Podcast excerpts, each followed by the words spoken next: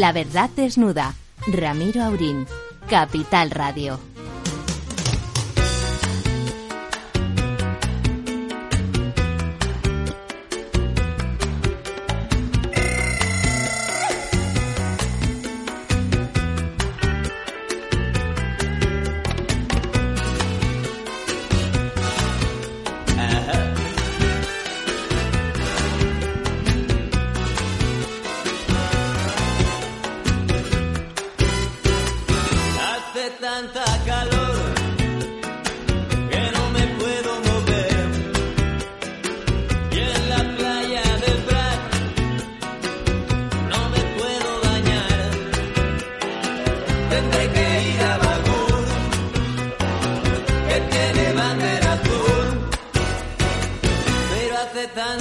Tócalo. Ay, sí, amigas, amigos, qué calor que hace, por favor.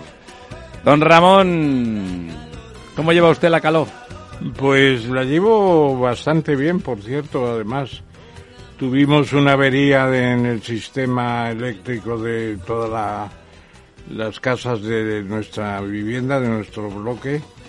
Y la verdad es que ha funcionado muy bien la compañía, lo han arreglado en pocos días eh, estupendamente y se da uno cuenta de que es de que lo, lo que es una situación sin aire acondicionado, eh, que ya lo damos por seguro. Lo damos siempre. por bueno, ¿verdad? Claro, y es fantástico, la verdad que ha sido un buen retorno y lo que sí es un sufrimiento es ver cómo está padeciendo toda Europa con los incendios, porque hoy han dado Empezando el, por España, el mapa de la NASA España. y el mapa de la NASA es impresionante, está toda Europa ¿eh? En llamas. en llamas. Parece que el, que el verano se ha hecho una metáfora de la situación geopolítica de Europa. Tremenda. Y, y la tenemos en llamas. Don Lorenzo, Muy buenas noches, don Ramiro, profesor. Pues sí, la verdad es que es, eh, yo creo que el tema más preocupante, ¿no? Los, los incendios. Y yo que sigo muy de cerca y está fuera de qué control. optimista, que usted le, que le parezca eso lo más preocupante, yo ya afirmaría. Pues, pues en estos momentos eh, para lo- mí es, es lo, lo más, más preocupante. preocupante, sí. Sí, yo sigo mucho por, por proximidad, por, por- por sitios donde pasé mi infancia, uno que hay en Cebreros, en Ávila, y la verdad es que está fuera de control, lo sigo mucho porque me preocupa emocionalmente y es tremendo, porque claro, los valles son, son digamos que tienen eh, pendientes fuertes, el viento es fuerte y, y, bueno, pues a Sí, que pese ya a que hay que hay- recursos humanos, porque parece ser que hay bastantes destacamentos, unidades, la UME, etcétera, pero, pero se, claro, el no haber hecho el mantenimiento que debían los bosques, los, los cortafuegos, los, los desbroces, etcétera, pues, pues Esa está- ganadería que pasta en los bosques y está que limpia. provocando pues pues esta situación que estamos viviendo y que y que parece ser que también ha habido una despreocupación o una desidia no solamente en España sino en el resto de Europa como estamos viendo efectivamente en el mapa de la NASA que, que han publicado El mapa de la NASA ha sido impresionante, porque uno piensa que es Italia, Portugal, España y Francia. sur, el sur, ¿no? Y es toda Europa. Y Croacia de una manera extraordinaria, vamos.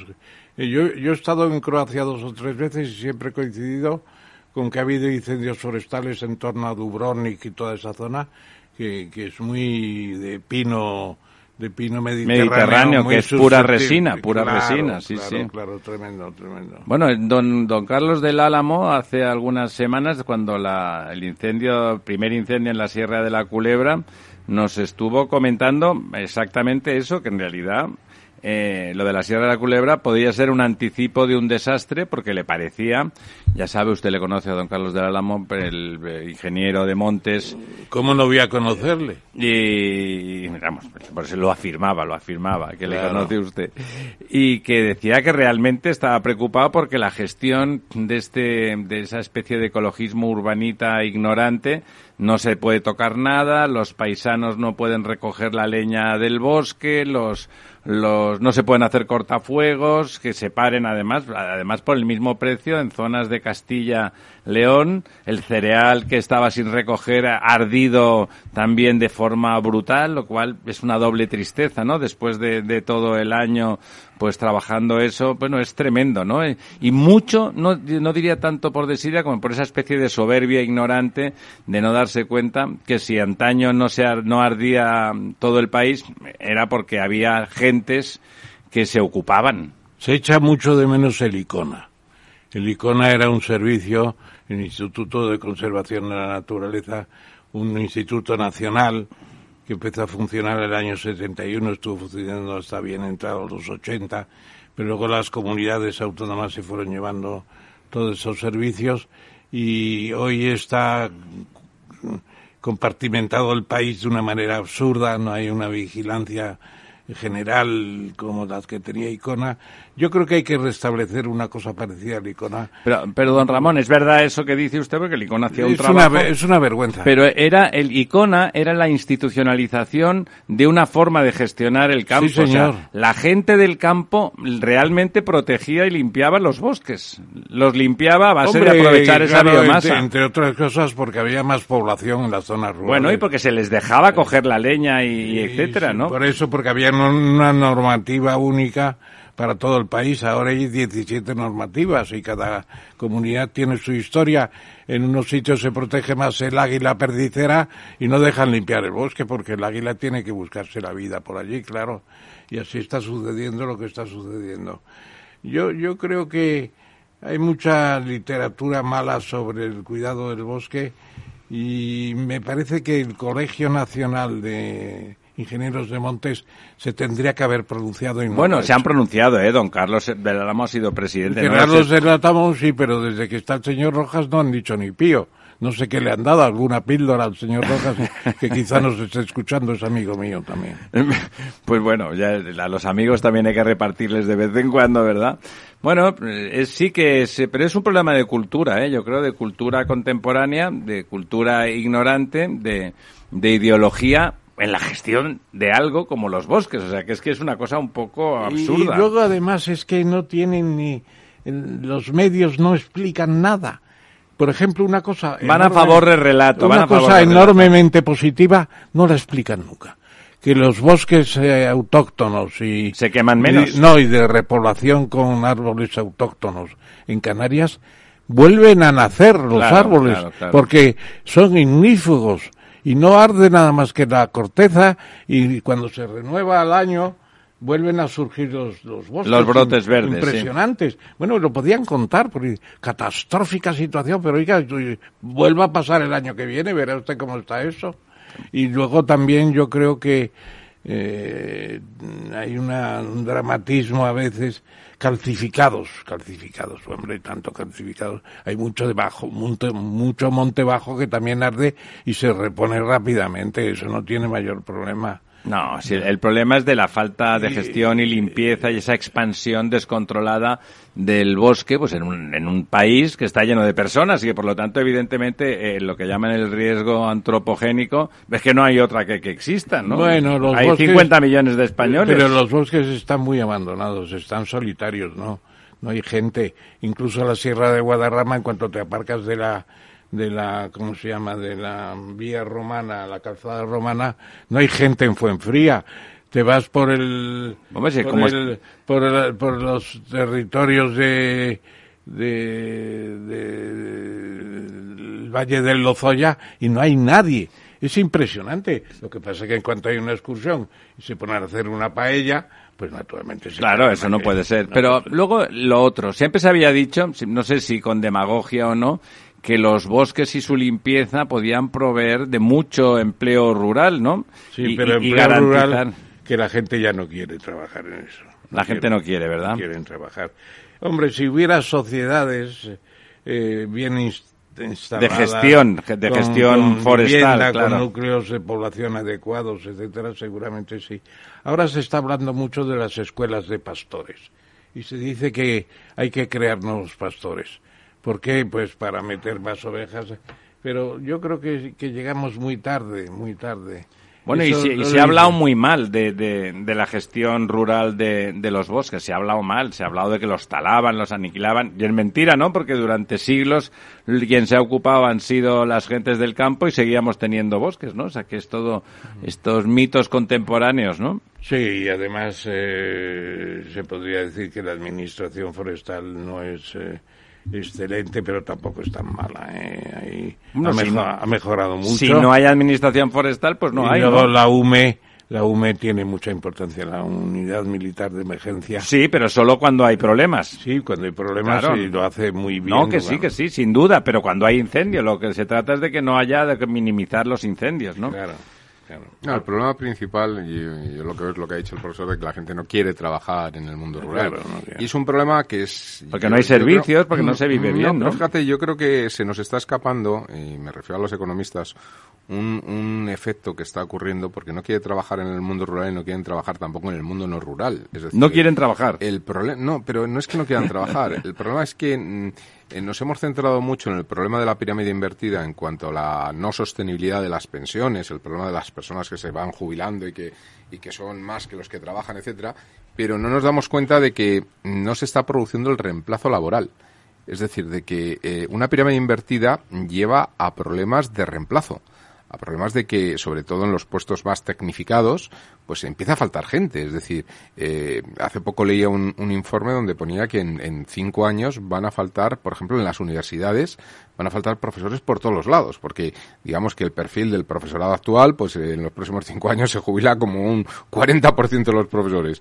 Y es que no hay ni estudiantes para, o es decir, ni, ni recién licenciados que directamente pasaran a dar clases, no, es que no habría ni para cubrirlos casi, ¿no? Es decir, que realmente aparece un problema de sustitución. Hay un gap generacional. Hay un gap generacional muy fuerte que está ocurriendo y en el mundo rural yo creo que Más precisamente brutalmente, por ¿no? el tema de, de- de, bueno pues de la diáspora que ha existido del- de lo rural al, al urbano donde yo creo que se ha hecho más notorio de manera más ha sido como un, un, un- un- un anticipador no Un- de alguna forma eh, un, un indicador avanzado de lo que está por venir y que va a ocurrir no solamente en esto sino en todo no ¿Y usted no ha pensado, don Lorenzo, que sería bueno no el restablecimiento del, del servicio militar porque no procede? porque no procede Por, por una serie de razones. Pero un servicio social en España hace falta para gente que haya para cuidar de los bosques eh, al- algunas Bueno, pero recolecciones de pero cosechas. eso, pero eso que acaba de decir usted, profesor, es un prejuicio. Es decir, No, no, no, no el procede. servicio militar es un servicio No, no, social serio, también, pero- es un servicio a la yo- sociedad. Yo veo, yo veo- Pero es verdad que tiene razón que sería un problema en España. Sería un problema. Yo, yo veo que Bueno, pero sería, sería un problema que, que No, yo sería- creo que hay que tener madurez para enfrentarse a ello. Sería Por- un servicio de voluntarios ese. Yo creo que sería de voluntarios y acepto la, la, la rectificación, pero con, con voluntariedad. Porque hay gente que no quiere hacer el ejercicio militar por una serie de razones. Ahora, el servicio social de seis meses. Y pagado se podría pagar, ¿no? Y se podría pagar incluso, aunque fuera con un salario mínimo. Fuera social, obligatorio, pero pagado, sí. Y la gente iría con gusto. Yo creo que mucha gente iría con gusto. Bueno, si el, tra- si el trabajo ese social fuera en el campo, se, se manifestara útil de verdad, ¿no? Se manifestara... Si el problema es que dónde están los jóvenes. Yo es que cada Bueno, día algunos estoy- hay, ¿no? Las discotecas están llenos. Eh, bueno, no se crea, pero de mucho, de mucho anciano.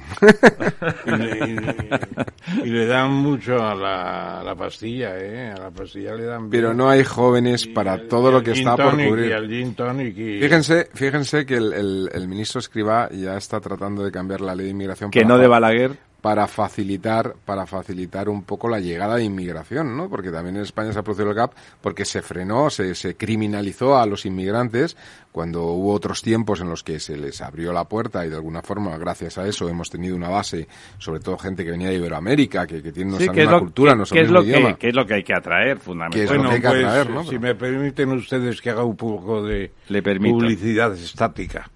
Precisamente la publicación de mi libro eh, eh, Estructura Económica de España, 26 edición, dije que hay que hacer un máster para conocer la economía española por la gente que quiera saberlo, por los inmigrantes, por los que están a punto de venir, que todavía no son inmigrantes, y he tenido una respuesta impresionante Ah, de, sí, una, bien. de una escuela de negocios que todavía no puedo decir el nombre porque estamos en conversaciones que, que, que está en la idea de que hace falta que, gente que quiera conocer la economía española al- al detalle en muchas cosas, en muchas cosas. Y, y de ahí podemos sacar equipos para inducir eh, colocaciones rápidas y temporales eh, en una serie de servicios que hoy están muy mal dotados. Yo creo que, que vamos a hacer un intento de un- una especie de aprendizaje a escala nacional de lo que es la economía española en todos sus aspectos. No, además, eh, es verdad que necesitamos y que, y que esa transfusión desde Iberoamérica tiene mucha naturalidad, ¿no? La verdad es que tiene muchísima naturalidad y, hay- en- y la inmensa mayoría de esas personas son trabajadoras, trabajadoras incansables, además, que sustituyen ese entusiasmo del que a veces echamos en falta en nuestras últimas eh, generaciones. Ellos lo tienen porque y además que vienen, a todo- pelear. vienen de todos los perfiles, desde perfiles Sí. menos cualificados que hacen falta para trabajos de menos cualificación hasta perfiles ultra cualificados. Es decir, que realmente que también hacen falta.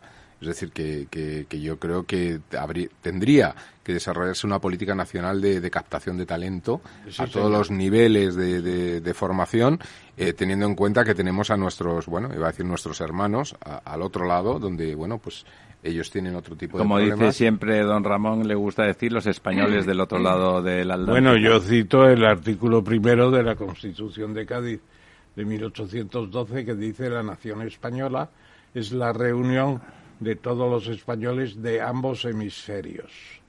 El hemisferio occidental de las Américas y el hemisferio oriental que es Europa, etc. Don Ramón, antes de que tengamos a nuestro primer invitado, comentábamos antes, mientras hacíamos tiempo para entrar en nuestra mesa redonda, que la señora Rivera se ha puesto ministra a la sazón de, transición ecológica, que no de medio ambiente, ¿no? Eh, que se niega, bueno, se niega, y yo le preguntaba, ¿se puede negar? Sé que, se, que, que dice que no a la propuesta europea, que a lo mejor es discutible, no digo que no, a la propuesta europea de recorte del consumo de gas. eh, Incluso racionamiento. Exacto, eso es lo que ha dicho Europa, porque realmente en Alemania esa es la perspectiva, ¿no? Bueno, Pero, ha dicho- ¿es viable que nos neguemos? Porque es verdad que nosotros probablemente no tengamos ese problema, ¿no? Eh, es que yo creo que en este caso cabe incluso la posibilidad de plantearse si eso lo puede decir una ministra de España. Bueno, no debe. no, desde no luego. debe decirlo y menos como lo ha dicho. Además ha dicho España tiene suministros suficientes para garantizar su, su abastecimiento y no tendremos que aceptar necesariamente que nos digan Como, es como si los alemanes dijeran que no tienen por qué aceptar Claro. los subsidios a España, ¿no? Es Bueno, que, pero claro, es, que, es que no puede ser, no puede ser Bueno, eso. es En falta- un momento, en un momento así, expresar una falta de solidaridad total. Además tan grave con la situación que es tan grave en plena guerra, ¿no? A mí me parece muy bien que eso se lo explique a la Úrsula von Leyen. eh, Muy en privado. Con la voz bajita en Bruselas y vea si lo pueden estudiar, etcétera. Y negociar, y pero, negociar. pero no es- hacer lo que ha hecho es intolerable, me parece. totalmente. Es de una falta de responsabilidad. Eh, hombre, yo no sé si Sánchez la tiene en la nómina de las eh, Prescindibles. es- expul- expulsables Por enfermedad inminente. por, por enfermedad inminente, Por embarazo. No, embarazo inevitable. Embarazo psicológico. no, hombre, de esas cosas no se debe uno reír nunca. No. Pero la verdad es que lo que ha hecho la ministra no está bien. No está bien. Para ganarse a la gente española, pues tampoco. La gente se ha dado cuenta de que eso es Eso es una barbaridad. Una metida de pata de banco. Y con respecto a las a las eh, a estas señoras, alguna iba a decir ministras, pero Lastra no era ministra, era vicesecretaria, ¿no? Secretaria General del PSOE y por- portavoz. Secretaria general. Pues eh, no vicesecretaria, vicesecretaria. El secretario general es el presidente del gobierno.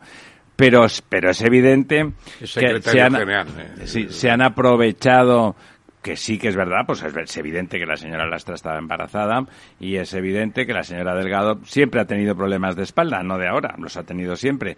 Mm, Bueno, pues es una forma de enmascarar la realidad, una más, de manipularla y de hacer un relato que no responde a la verdad y es que al señor Sánchez le interesaba eh, limar asperezas internas del partido, las del señor Alastra con otra parte del partido, mm, eh, personificada esas eh, disensiones con el señor Santos Cerdán, y en el caso de la señora Delgado, porque como le ha encargado todo tipo de trabajo sucio, había un momento en que Europa ya empezaba las cejas en lugar de arquearlas, ya es que le parecían el tupé de, de los señores de Bruselas, ya las cejas de los arqueados que tenían, ¿no? O sea, ¿sabe qué ha pasado la, la, la- en la profesión fiscal de la, la asociación minoritaria, que es la progresista, la denominada, la autodenominada progresista, de tres en, en- durante el mandato de dos años y medio de la señora Delgado, ha pasado de tres salas a 17, a 17, mientras que la,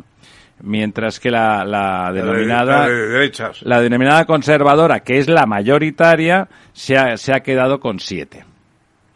Se ha quedado con Es siete. una labor de zapa Bueno, pero- muy interesante. Sí, Vamos a verlo. bueno, es, es una es una una apropiación de las instituciones que además no responde a la, a la realidad de, de esos profesionales, ¿no? Y evidentemente eso y algunos otros trabajitos finos que ha hecho para el gobierno como hacían muy recomendable su sustitución y ahora se va a ir a la extraordinariamente mm, necesaria sala fiscal de la fiscal de sala de la sala de memoria democrática Pues yo que, que es la menos democrática de las memorias por cierto Pues yo, en caso de ser la señora, se llama Irene Montero, se llama. la, la- bueno Irene Montera es otra señora la, otra ministra señora de don Pablo. sí sí o la ex señora sí Sí, bueno, pues estaría preocupada. ¿por qué? Porque Rosa Montero ha hecho de ella un elogio despampanante. Ha dicho que está haciendo mucho, que esto con la autodeterminación sexual, etcétera, etcétera, la ha puesto por ¿Ah, las sí? nubes. ¿Le ha puesto muy bien? La ha puesto por las nubes.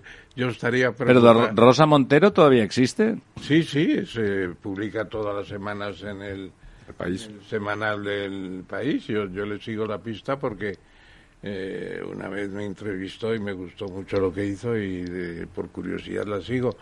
Y me extraña cómo puede haber elogiado tanto a Irene Montero. sí porque realmente porque motivos no, se la autodeterminación sexual a los 16 años todavía no sabemos qué va a reportar a España. Todavía no lo sabemos. Habrá que esperar un, no una generación, pero unos meses y unos años. yo lo he comentado Pensé, con pensé, profesor, que lo que iba a decir que le preocupaba, que le que estaría preocupado si fuera Irene Montero, porque cuando la gente te empieza a elogiar es, Es que, que te queda estás a poco punto- tiempo.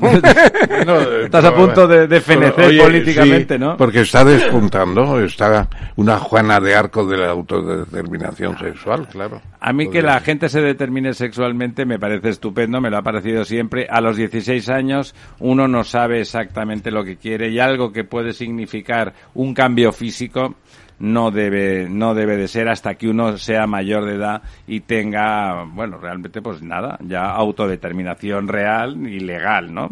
Porque insisto, o sea, si uno se siente eh, de cualquier tendencia sexual, a los 16 años no pasa nada. En cambio, si te operas, si te cambias la condición físicamente, eso es irreversible. no creo que es denunciable a, a los ocho años ya, me parece, ¿no?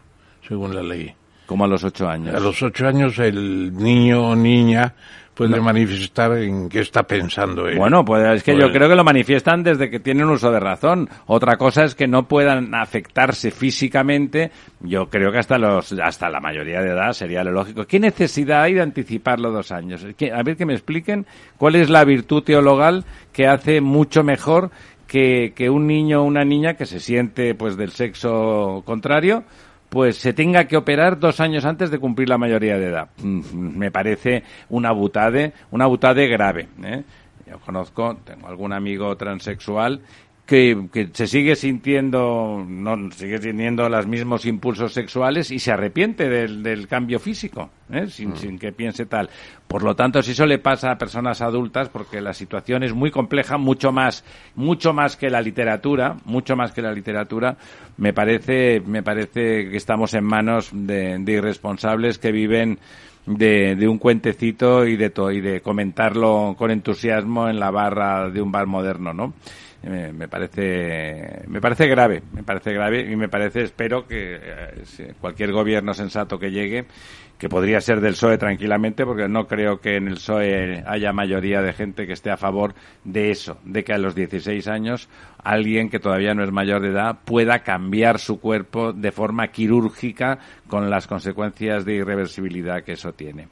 Pero bueno ya son ya son las diez y media y vamos a recibir a nuestro primer invitado, que creo que lo tenemos ahí, ¿verdad? Pero le vamos a recibir, le vamos a recibir con música.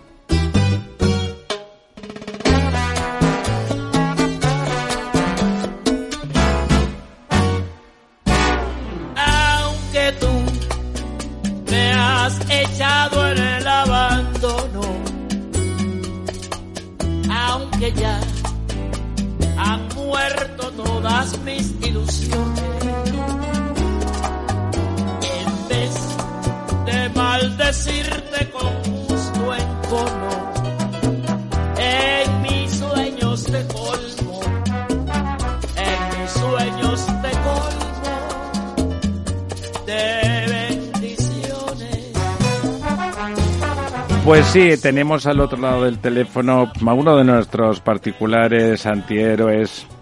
Antihéroes porque no está de moda ser como él es, que es decir lo que le da la gana siempre, y además decirlo después de pensarlo seriamente y de justificarlo con coherencia biográfica. Don Joaquín Leguina, muy buenas noches y muchas gracias por estar con nosotros.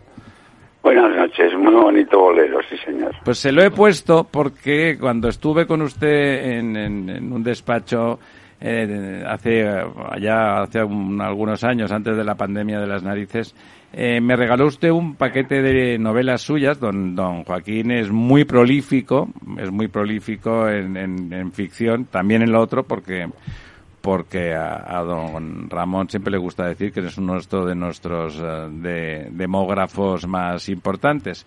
Eh, y una de las novelas eh, trataba, versaba y ocurría en Cuba.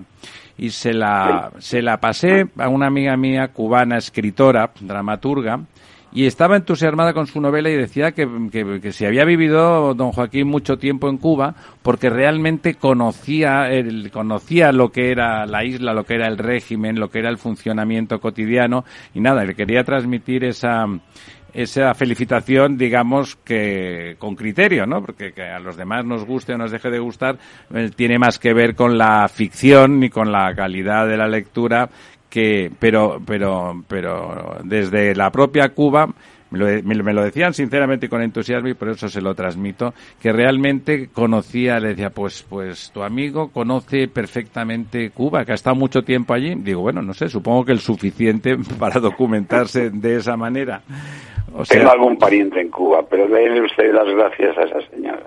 de su parte Eh, la, la novela esta, eh, o sea, ya, tiene muchos años, se, se vendió bastante bien en, en Florida y en Nueva York. Claro, En- donde había cubanos, cubanos, ¿verdad?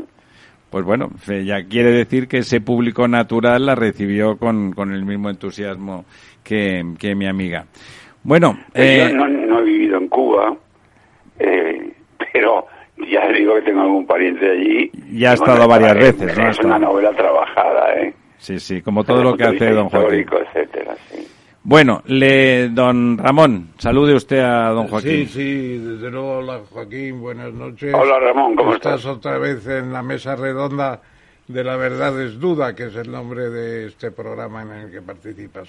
Bueno, Y- pues nada, muchas, muchas gracias por haberme invitado. Hombre, no, te tenemos que invitar porque siempre que escribes un artículo es interesante. Tú no escribes así a... No da puntada sin hilo. Eh, Siempre es puntada con hilo, efectivamente, y en, en- digamos que en la tercera, una tercera vez de la semana pasada venía un comentario muy oportuno sobre la ley de memoria democrática, entre otras cosas porque estaba a punto y se cumplió el, La maldición. lo inevitable de aprobarse por el Congreso ya eh, el proyecto de ley y pasar al Senado, donde estará este otoño para un debate que podrá seguir siendo importante. Porque, claro, lo, de la memoria democrática que tú criticas tanto, eh, ¿por qué? Pues eh, yo adelantaría por porque va contra la ley de amnistía y su estudio, su, su razón de ser, las tres amnistías que se dictaron en los años primeros de la democracia, principalmente la de septiembre del 77. En segundo lugar, eh, que se prorroga la búsqueda de culpables, por así decirlo, porque esto es lo diferente. 40 de la- años después. eh, hasta el año 1983 se incluyen dos años Del gobierno eh, del de PSOE. gobierno del PSOE. Y luego, como decía Churchill, yo estuve una vez en Rusia enviado por un periódico y me permití citar aquella de frase de Churchill cuando la crisis financiera rusa que decía decía Churchill el, el pasado de la Unión Soviética es impredecible, decía la gente. ¿Se ha usted equivocar? Dice, no, no, es que depende de lo que diga la nueva edición de la, de la enciclopedia soviética, porque si la enciclopedia Es soviética realmente buena ha dado un cambio, pues el pasado ha cambiado también. Pues aquí pasa lo mismo. El pasado de España también es es impredecible, impredecible manos como una este ley como gobierno. esta. sí. Y naturalmente todo esto hace que la ley de memoria democrática que está a punto de ser aprobada, ojalá que en septiembre haya un cambio importante, pues está perjudicando mucho el espíritu de la transición. ¿Podrías, Joaquín, sintetizar cómo puede acabar esta historia y cómo podríamos frenar quizá eh, la publicación Bueno, de los efectos? Ramón, la ley no ha, no ha pasado el Senado, o sea que tiene que volver al Claro, al tiene que volver en el otoño. Pero bueno, eso vuelve y vuelve a ser aprobada, ¿no? El- lo que yo creo es que, eh, bueno, eh, según ha dicho Feijóo y que es, que es posible que sea el próximo presidente del gobierno, esta ley, y yo también eh, eliminaría la otra ley de memoria histórica, las van a quitar, las van a, vamos a abolir, ¿no? Y yo creo que es lo que hay que hacer. Y no volver sobre esto. La ley de amnistía se aprobó antes de la Constitución. Que se lea lo que dijo Marcelino Camacho en el Congreso de los Diputados, que era diputado entonces, Marcelino Camacho. Que lo lean. Era un señor que se había pasado en la cárcel una parte importante de su vida. 14 años. Pues eso. Entonces, que lo lea la gente, y con eso queda bastante claro qué se quiso hacer con esa ley. Es la reconciliación nacional que el Partido Comunista estuvo defendiendo desde los años 50. O sea, que, en fin, Exactamente. no es, no es una ley precisamente de derechas. Y no es frívola, precisamente, ¿no? No, es No, yo creo que era necesaria, previa a la Constitución, que es el abrazo ya final entre los españoles. Y que algunos quieren cargársela ahora, ¿no? No, es, es tremendo. De, de hecho, el, que, el, que el presidente, que el ministro de la presidencia, el señor Bolaños, dijera el otro día que es que la inercia franquista llegó hasta el año 83, bueno, con lo que hicisteis mucha gente para que todo eso cambiara de todo tipo, cosas de todo tipo, muchas dolorosas, con, lo, con lo que significó todo. ¿Cómo puede decir un, un, un socialista que, que hasta el año 83 de- hasta eh, se alargó la inercia franquista y vamos, eh, no han dicho más porque si no me imagino que desde el partido alguien hubiese empezado a tirar pedradas, ¿no? Si hubiesen alargado más, pero están criminalizando a aquel primer gobierno del PSOE que tantas expectativas e ilusiones generó y que además luego justificó, ¿no? Que realmente era un gobierno creado para y, y asumiendo la reconciliación nacional y que, que fue quizá además de, de las cosas de modernización que introdujo en el país muy importantes es verdad que encarnó esa voluntad de, de reconciliación, ¿no? O sea, es que por... Bueno, previamente lo habían ca- encarnado también el, Partido Comunista. Totalmente, totalmente, porque además... encarnado, Pa- no pa- solo el PSOE. No, no, porque para el Partido digamos, Comunista era casi más doloroso, claro. Yo creo que está bastante claro y que no hay que volver sobre eso. Entre otras No, no hay que volver, guerra eh, una tragedia de este Claro, tamaño. claro. Pero- Y el franquismo lo fue, ¿eh? Pero, y algunos, Joaquín, Joaquín, Ramón ¿eh? estuvo en la cárcel eh, como- porque Sí. le metieron a la cárcel los franquistas. vamos. Un par de veces, un par de veces, sí, pero, Sí. pero yo Pero te quería... que, rec- que son antifranquistas sobrevenidos. Te quiero recordar del artículo que citábamos antes, eh, una frase que citas de Antonio Muñoz Molina, dice, en un país casi siempre amnésico, los fragmentos del ayer lejano regresaban con armas arrojadizas. El asesinato de García Lorca o el de Pedro Muñoz Seca, la matanza de Paracuellos o la de Guernica, la sublevación derechista del 36 o la izquierdita del 74, no existen para esta ley ya y además donde se hablaba de los casos de, de raptos de niños que empezó con 30.000, llegó a 300.000 y luego se han documentado unos pocos y casos constatados definitivamente cero. Pero Cero. Es impresionante, claro. Es hacer eh, memoria, rasa, memoria lo que quieren recordar ellos. Selectiva, memoria selectiva. Selectiva, es- habría que decirlo así, memoria selectiva, efectivamente. Porque ha habido incluso un artículo posterior al tuyo, de persona muy distinta, eh, Camuñas, que fue ministro de las Cortes de, de Suárez, y dice, lo que no han transmitido nuestros, nuestros historiadores fue la situación de miedo que hubo en la última parte de la República en paz. Eso es tremendo también. La idea de, de lo que fue la sociedad española y lo que fueron los últimos años de la República en paz. La preparación de la guerra. Es terrible. Yo, para mí, la figura de, de Azaña, pues, pues ha cambiado totalmente. Eh, yo le tenía como una especie de preclaro varón por lo que decía mi padre que era de su partido, pero luego he ido estudiando y, y no se considera suficiente lo que pasó en la, antes de la guerra y es razonable porque un golpe de Estado siempre es inexcusable, pero, o casi siempre, pero lo cierto es que se puede decir que eso también se olvida, como se han olvidado las checas, como se han olvidado estas otras cosas. Yo creo que la historia para los historiadores, no para el boletín oficial del Estado. claro. Y menos. Sin duda, ¿no? Y los historiadores, pues, cada vez sacan más cosas y, te- y es interesante conocer la verdad. Y la verdad la pueden buscar y la buscan los historiadores. Está más claro que el agua.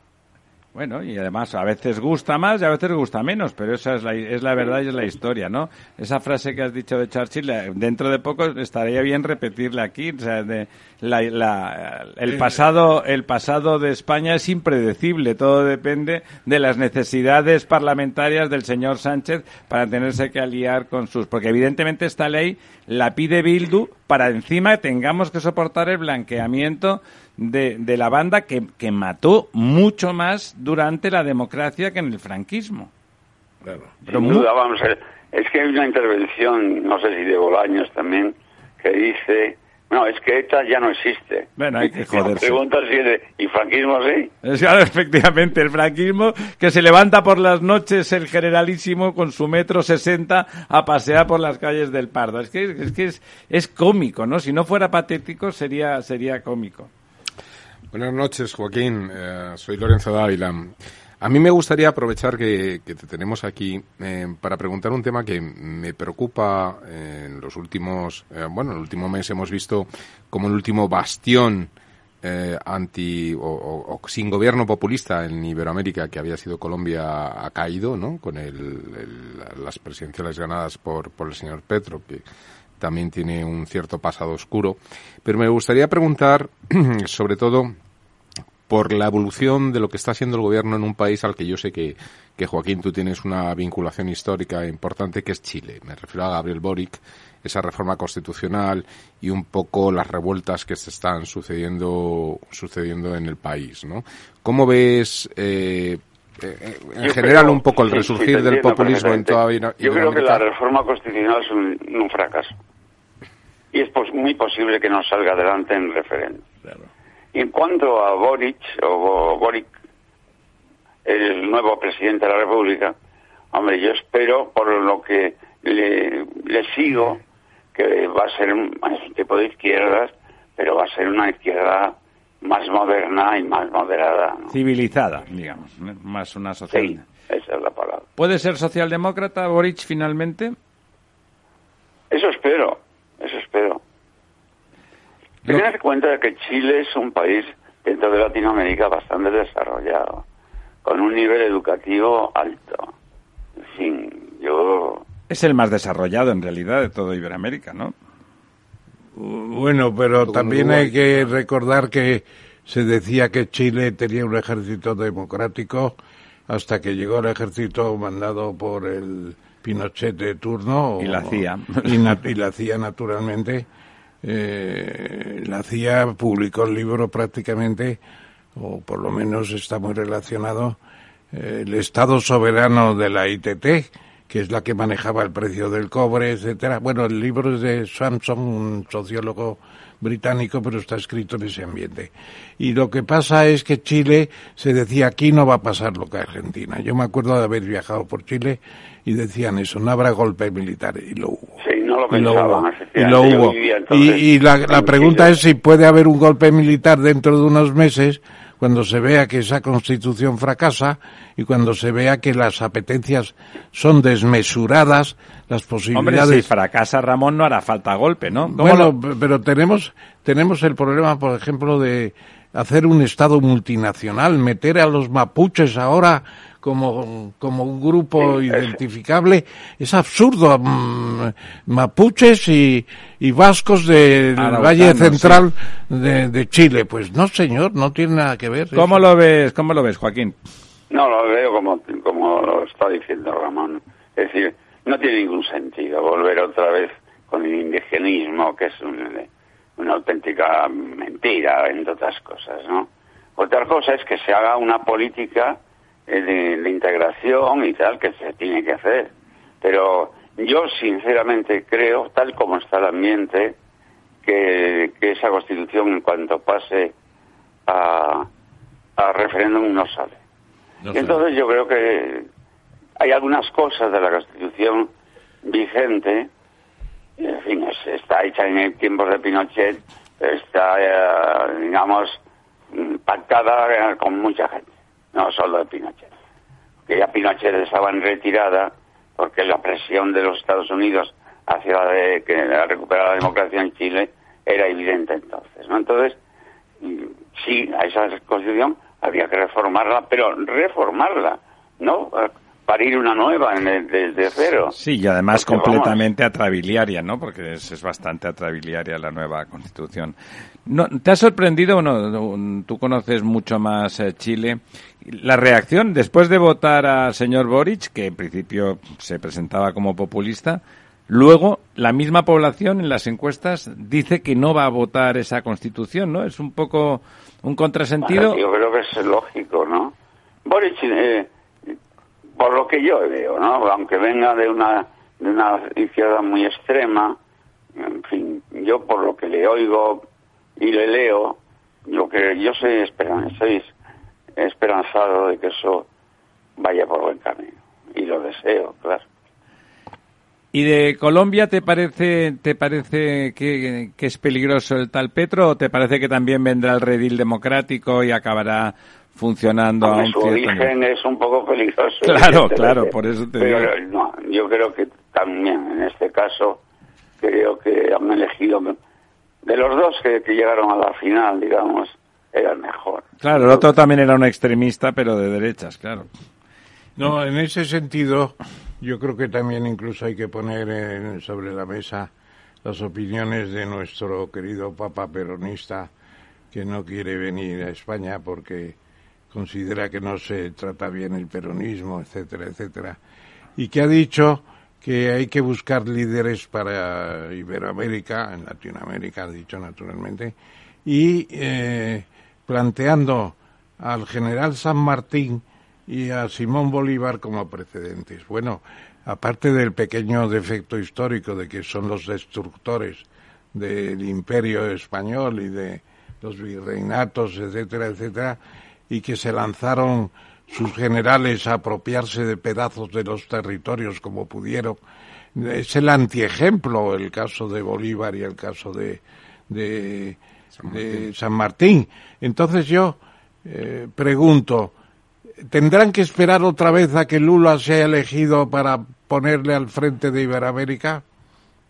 No sé si de Iberoamérica, pero no le vendría mal a Brasil, creo yo. ¿eh? Hombre, claro, con. Bolsonaro es un mal es un mal eh, ejemplo. Cualquiera casi Bueno, que tenga dos dedos de frente. Bueno, sirve, eso ¿no? lleva implícita la pregunta, ¿puede salir otra vez Lula? Parece que sí.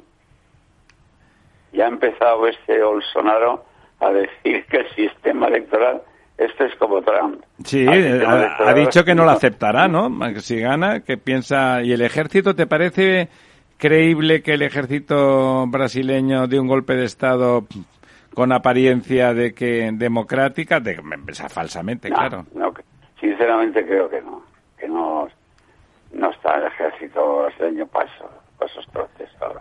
Ya, que Ya, esto- ya, ya vimos lo que daba de sí hace años. ¿no? Bueno, ¿y entonces qué le dirías al Papa? que se vaya a hacer Que se puñetas. venga a ver a España y que no se crea los mitos de, de, De la leyenda España negra, ¿verdad? Que asesina y cosas así. Que se venga a vernos un rato. Que Pero- tiene aquí muchos seguidores, por cierto.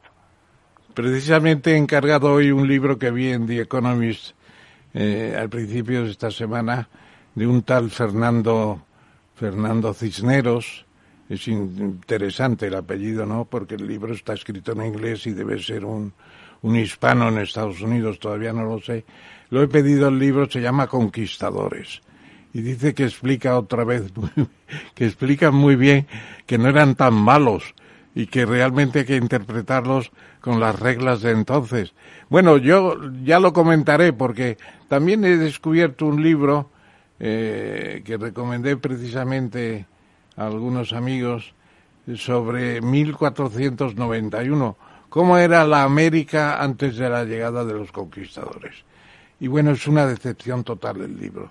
Dice, el, el- continente estaba mucho más poblado, las ciudades eran impresionantes, los incas funcionaban muy bien, los aztecas mejor. Bueno, pero eso dice la publicidad, luego se ve el libro y no tiene sustancia. Vamos a ver si Conquistadores por lo menos restablece algún, algún crédito importante para lo que fue aquella impresionante transformación que se produjo. Bueno, si es que realmente en el contexto colonial de aquella época, la leyenda negra, más allá de que santos no habría ninguno, por supuesto, el resultado final cinco siglos después en cuanto a la población que queda de un lado y de otro, y está todo dicho, o sea, no queda un indígena en ningún sitio en América que no fuera donde estaba España, y en, y en el resto toda la todo el continente, todo el subcontinente es mestizo profundamente. Bueno, pues oye, seguro que hubo las barbaridades al uso, pero ciertamente mucho menores, ¿no? Todos aquellos jesuitas que realmente en las misiones protegían las ciudades de nueva planta, todo lo que se hizo, bueno, con Las universidades. ¿no? Totalmente, ¿no? O sea, es, es así, se- no resiste análisis. Realmente, desapasionadamente y sin las chorradas al uso, se miran los documentos y la demografía, y la verdad es que no resiste análisis. eh. Lo que el- la inversión española en aquel subcontinente en aquel momento fue descomunal como inversión económica, ¿no? No, es que de hecho se legisla eh, en favor de los indios, se les reconoce derechos, se les reconoce almas, se les reconoce, es decir, que, que en, en 1515 Sí, en el entorno ya, aquel, ya- ¿no? ya los reyes católicos legislaron a favor de, de- de- de los indios, ¿no? Y de, y de Pero reconocer sí, los derechos, etcétera. si nos venimos un poco más cerca, comparado con lo que hizo Bélgica en el Congo, Bueno, bueno, bueno, bueno, bueno. Bueno, pues precisamente se está celebrando en la Real Academia, eh, no en la Real Academia, en la Academia Chilena de, de Ciencias Políticas y Morales, Morales y Políticas, se está celebrando un debate sobre esto y voy a intervenir por medio del Zoom célebre. eh, y ya se está planteando por algunos que de la plata que salió de allí, eh, un 20% era el quinto real y iba directamente al rey. Y parte de ese dinero se quedaba allí como inversiones, por así decirlo, del Estado español, si se puede decir así. Pero que la mayor parte, otra parte iba a China, donde tenía un éxito tremendo la plata española.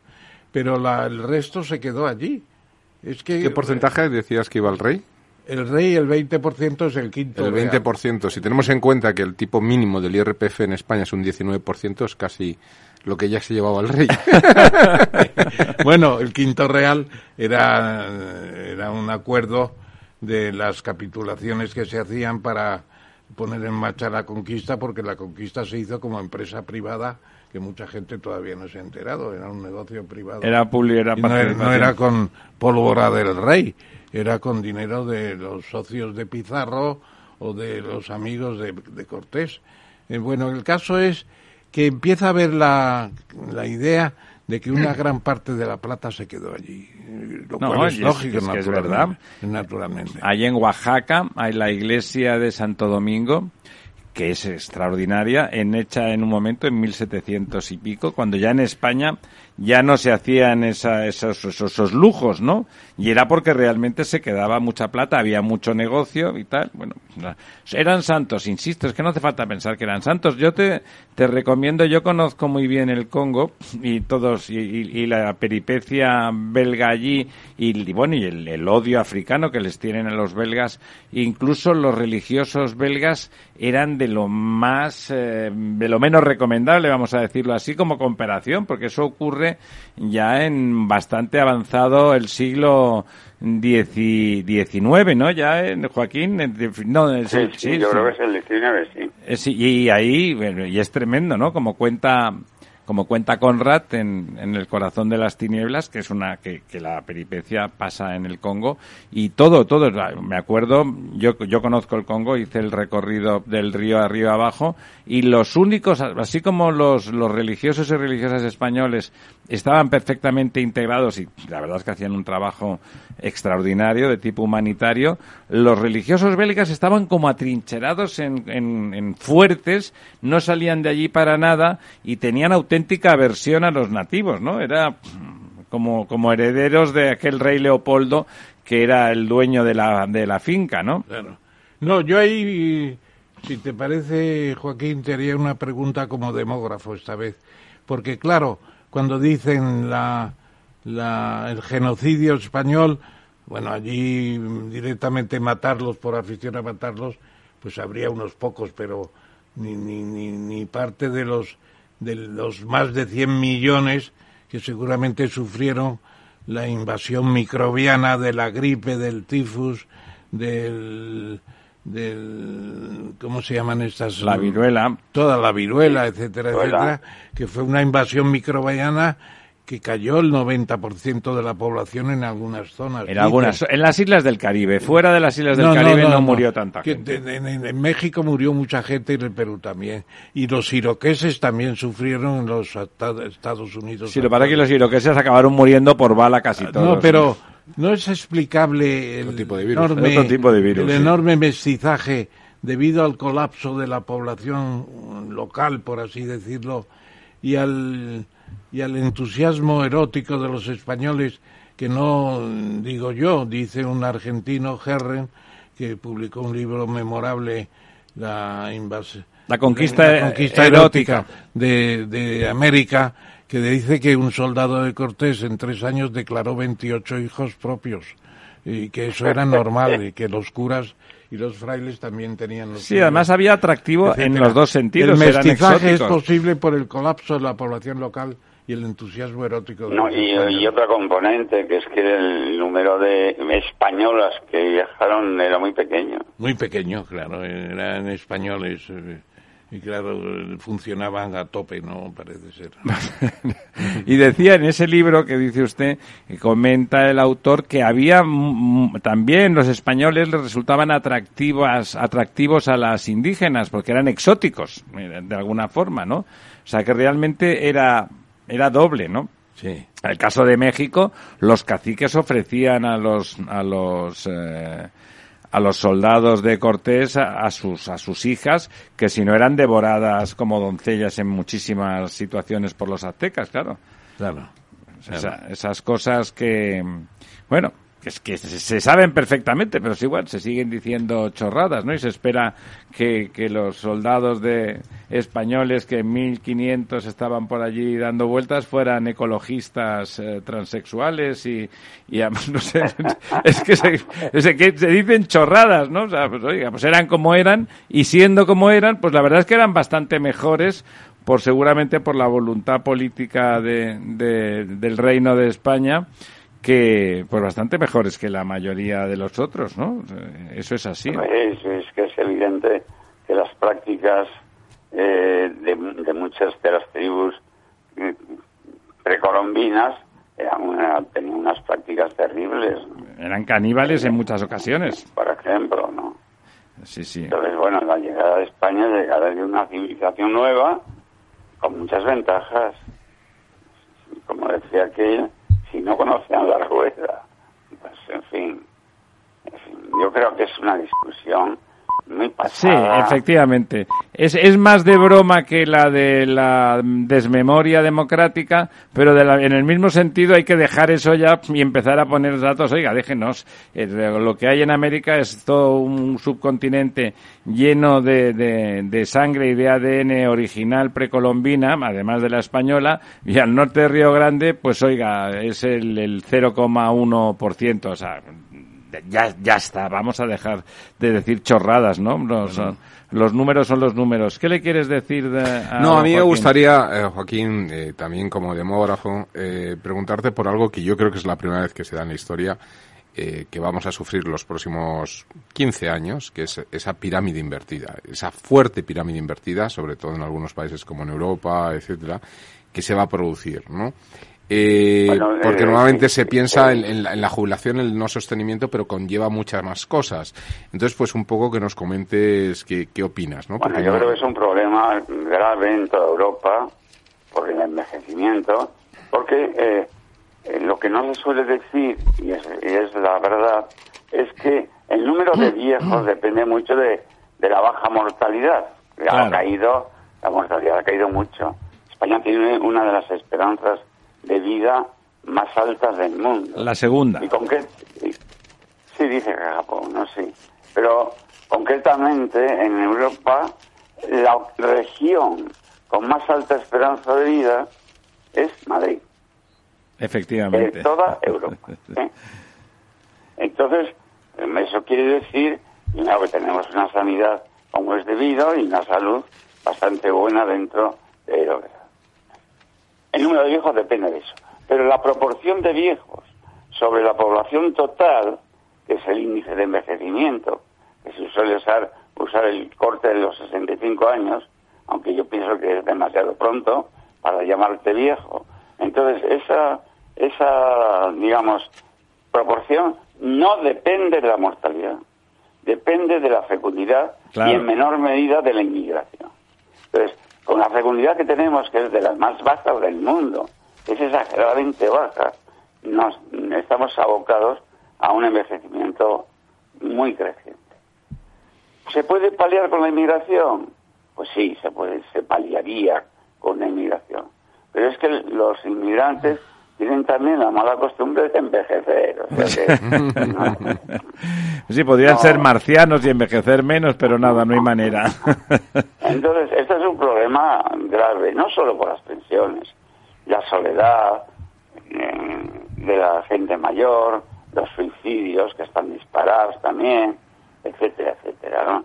Es un problema grave. Entonces, eh, yo creo que se puede paliar si realmente se quiere apoyar la fecundidad. En las encuestas de fecundidad que hace el INE, bueno, se hacen en toda la Unión Europea, pero aquí las hace el INE, se pregunta a las mujeres en edad, en edad fértil, ¿a usted cuántos hijos le gustaría tener? Bueno, dicen más del doble de los que luego tiene. Pues a mí si le gustaría tener, en fin, Se trata de que puedan también económicamente, pero hay un claro, cierto temor al, futuro, ¿no? lo- En, nuestra época, don Joaquín, eh, bueno, esto es un poquitín más mayor, pero la- nuestras madres no tenían ese miedo y nuestros padres, ¿no? O sea, de golpe se echaban al monte y daban por descontado que iban a trabajar como, como desgraciados, pero encantados de la vida y contentos de poder mm, había una, una sensación de aventura vital mucho más grande, ¿no? Tenemos una población, las, por las generaciones más jóvenes, bueno, ya, pero ya hasta la mediana edad, tienen una necesidad de sentirse funcionarios de la vida, ¿no? De que está todo eh, aquilatadito y, y bien claro, ¿no? Reglamentado. Os he de decir que España acaba de perder la semifinal. Oh, pues estaban jugando mejor, parecía, ¿verdad? Que los ingleses. Sí, pero Pero... acaban de meter el segundo gol. los Por, por algo se llaman la perfidad. La perfidad. Sí. ¿Y usted cómo está, don Joaquín? Pues besito ya, pero en fin. ¿De salud no ha, sí. no ha tenido que sufrir los COVID? ¿Se ha escapado de- del no, bicho? No, me he escapado, me he escapado. De momento, toco madera. Pues muy bien, muchísimas gracias. ¿Se va usted de vacaciones a, a- a su tierra? Creo que este año no. Pero en fin, por ahí, iré por ahí. A visitar a mi familia. Bueno, más que Bueno, nada- pues muchas gracias por la invitación y ya nos veremos. Hombre, pues por supuesto, esta es su casa. Y muchísimas gracias por acompañarnos. Y ya nos vemos un día, Joaquín. Un abrazo. Gracias a todos. Venga. La verdad desnuda. Capital Radio. Si quieres entender mejor todo lo que rodea a nuestro sector alimentario, tienes una cita en La Trilla. Un gran equipo de especialistas te acercará a la actualidad económica y política desde el campo hasta la mesa. Conocerás sus principales innovaciones sin olvidar las producciones más tradicionales. Los sábados de 8 a 9 de la mañana con Juan Quintana, La Trilla de Capital Radio.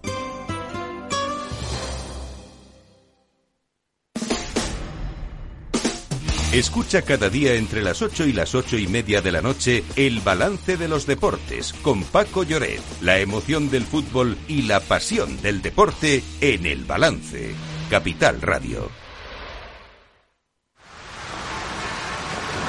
¿Has vuelto a los atascos? forma parte de la vida de Madrid y esa vida va aparejado con atasco. Realmente el atasco que te absorbe la energía es el de la entrada a trabajar o cuando llegas tarde a una reunión o cuando vas a dejar a tu hijo en el colegio y va a perder y va a, lle- va a perderse la primera hora de clase. Cuando vengas a Madrid, chulona mía, Reconduce tus números. voy a ser temperatriz de lavapiés. Desatasca tus inversiones. Y alfombrarte con claveles la gran vía. Recalibra tus cuentas. Bañarte con vinillo de Jerez. Que no se atasque tu economía. Sintoniza Capital Radio. No me gusta el mundo atascado. La verdad desnuda. Con Ramiro Aurín.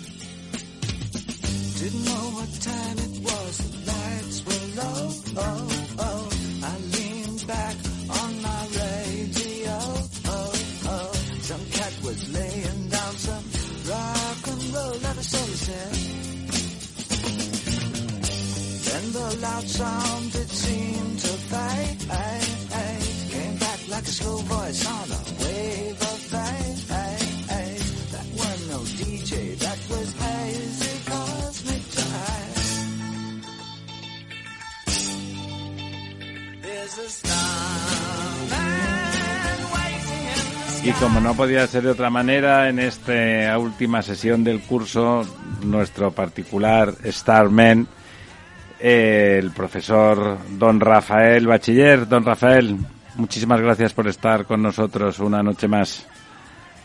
Muy buenas noches, don Ramiro.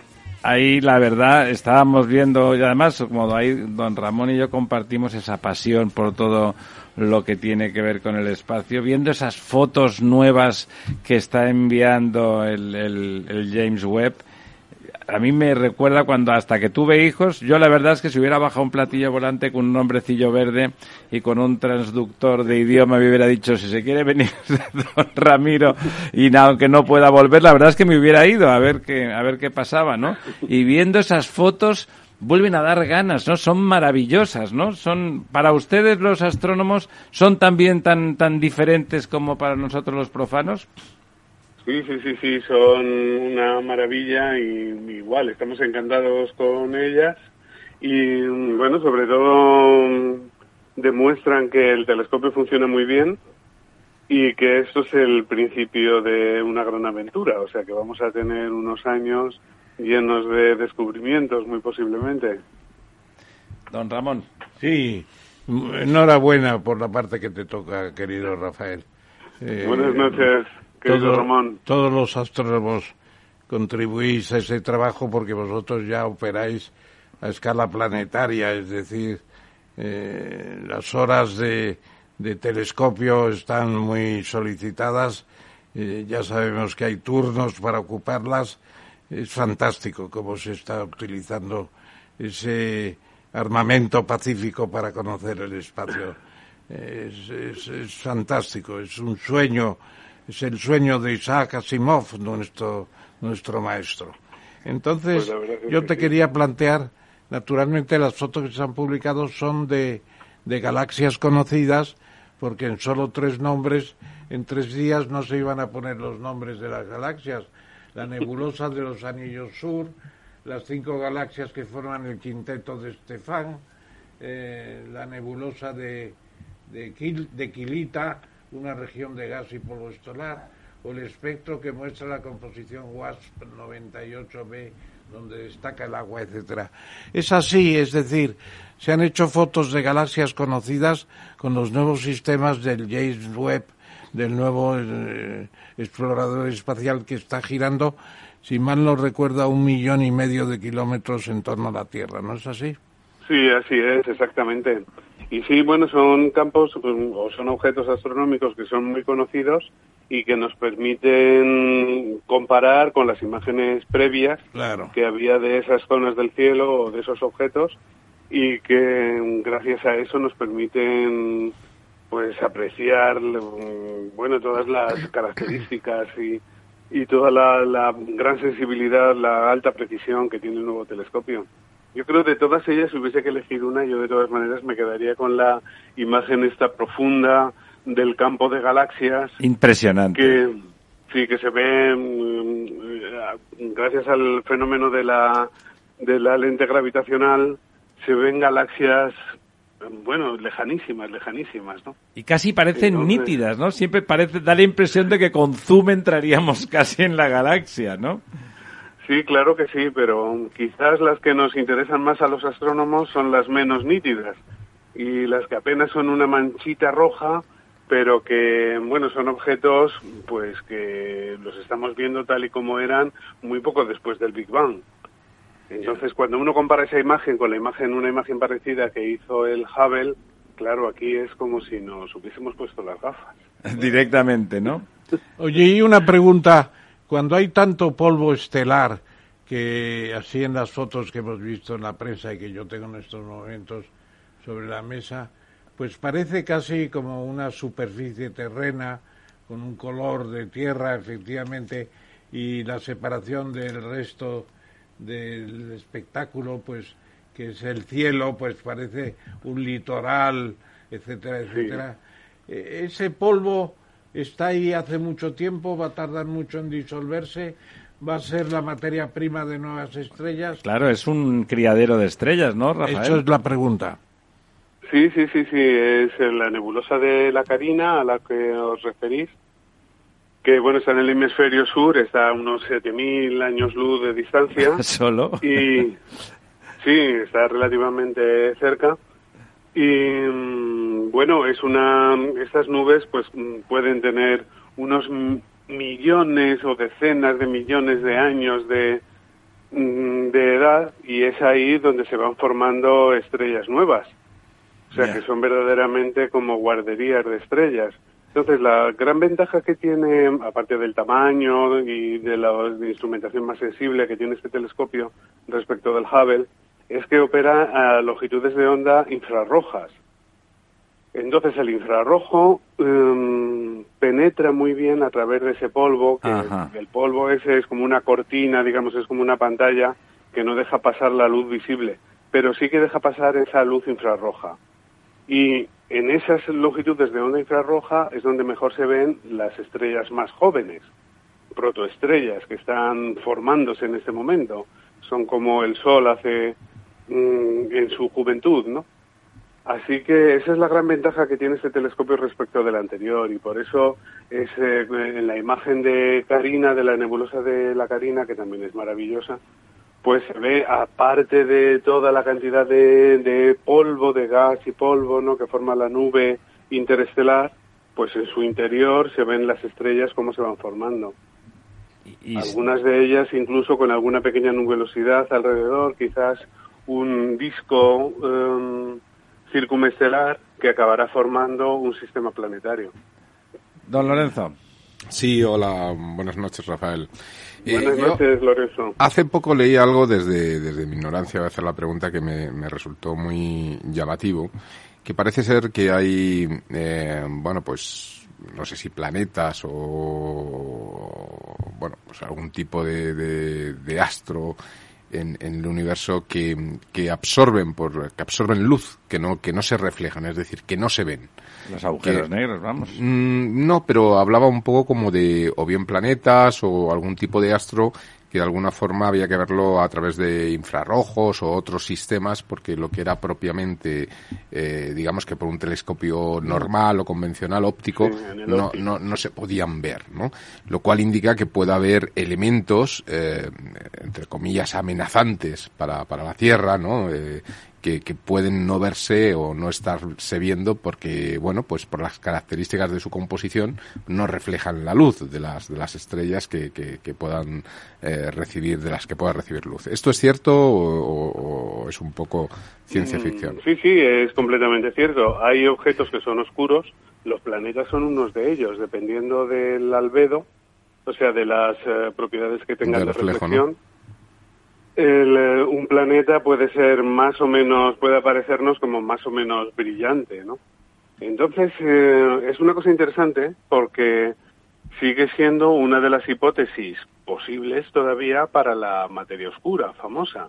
Ajá. Ya mm, recordemos como la materia oscura, que debe ser cinco veces más abundante que la materia ordinaria en el universo, no tenemos ni idea de dónde puede estar escondida. Una posibilidad es que sean partículas, partículas que todavía no hayamos detectado, porque son como los neutrinos, pasan completamente desapercibidas. Pero otra posibilidad es esta que, mm, que apuntas muy bien, y es que hubiese eh, una población de estrellas, por ejemplo, estrellas apagadas, ya que han consumido su energía, eh, estrellas pequeñas serían, porque si no serían agujeros negros, o bien, pues eso, cuerpos planetarios de masa entre planeta y estrella, que abundasen mucho en las galaxias y que pudiesen contener toda esa masa. Pero la segunda pregunta, eh, Rafael, sería, ¿y eso implica que cabe la posibilidad de que haya algún elemento amenazante para la Tierra? Que pueda chocar con que nosotros y no, lo no, que no tengamos una eh, noción de ello simplemente porque no lo vemos y esté a la vuelta de la esquina? No, yo no alimentaría esas ideas cosmofóbicas. o sea, puede haber esa población de, de planetas o, mm, ya te digo, objetos entre planeta y estrella muy poco luminosos que pasen desapercibidos de momento, que sean muy difíciles de poner en, En el mapa. en, en evidencia, pero mm, bueno, serían una población de objetos muy poco energéticos. Y con mucha masa, ¿no? galaxia. Y meteoritos o asteroides que pudieran ser eh, con una composición... Bueno, pero eso es solo a nivel del mm, sistema solar y es una componente pequeñísima. La, en un sistema planetario la cantidad de masa que hay en asteroides, meteoritos y otro tipo de escombros es siempre muy pequeña, ¿no? En No el es caso del nuestro, vamos, en- no sé si es una fracción que seguro que no llega ni a la décima parte del- de la masa del sistema solar, excluido el Sol. Que si incluimos el el Claro, claro, pero eso no juega. masa, o sea, Ahí, ahí va otra pregunta, Rafael, la vamos a ver. Eh, ¿Tú crees que la afición que tenemos todos, a mí me gustan muchos los, los atlas, los de historia pe- especialmente, pero los atlas geográficos me emocionan también, el del Times, que seguramente es el mejor que, que circula. Yo lo tengo de regalo de boda para los amigos, cuesta 150 euros y es un regalo para toda la vida, es fantástico. Bueno, pues entonces, mm, ¿tú crees que va a haber recibir un impulso importante esta idea de un atlas del universo como consecuencia del, del, Del James Webb? James Webb? ¿O se van a paralizar esas aspiraciones por la sensación de que No estamos nada. cerca del infinito, no que estamos cerca del infinito? El James Webb no está hecho para hacer un, Un mapas atlas. a gran escala.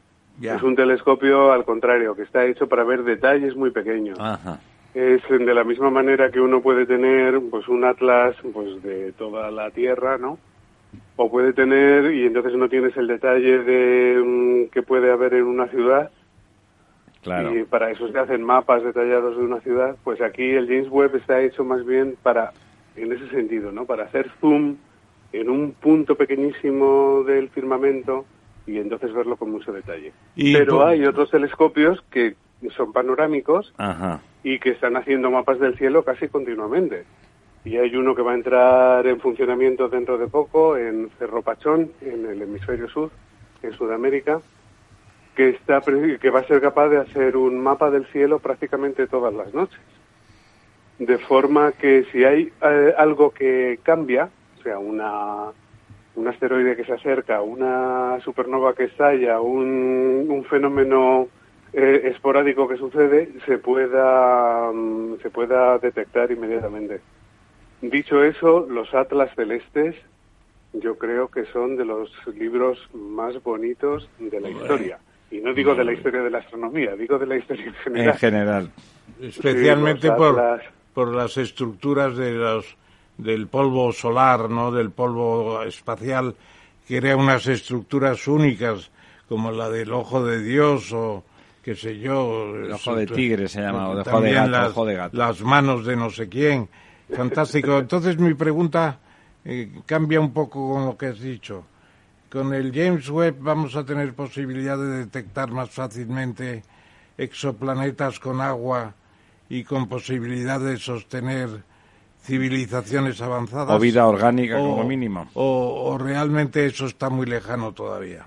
No, no, no, yo creo que está cada vez más cercano y de hecho de las imágenes de las que hablábamos hace un momento, quizá el resultado que ha pasado más desapercibido es el espectro que se ha obtenido de un planeta, de un exoplaneta, exoplaneta, en el que se ve claramente las líneas, o sea, la, la firma del agua, ¿no? Porque eso no es una imagen, es que con un espectroscopio, analizando Claro. la luz que nos llega del planeta, mirando, eh, dependiendo de la longitud de onda o de la frecuencia, qué tipo de materiales contiene la atmósfera planetaria. ¿no? Y mm, ahí se ha detectado el agua de manera inequívoca. Y de forma Entonces- abundante, claro.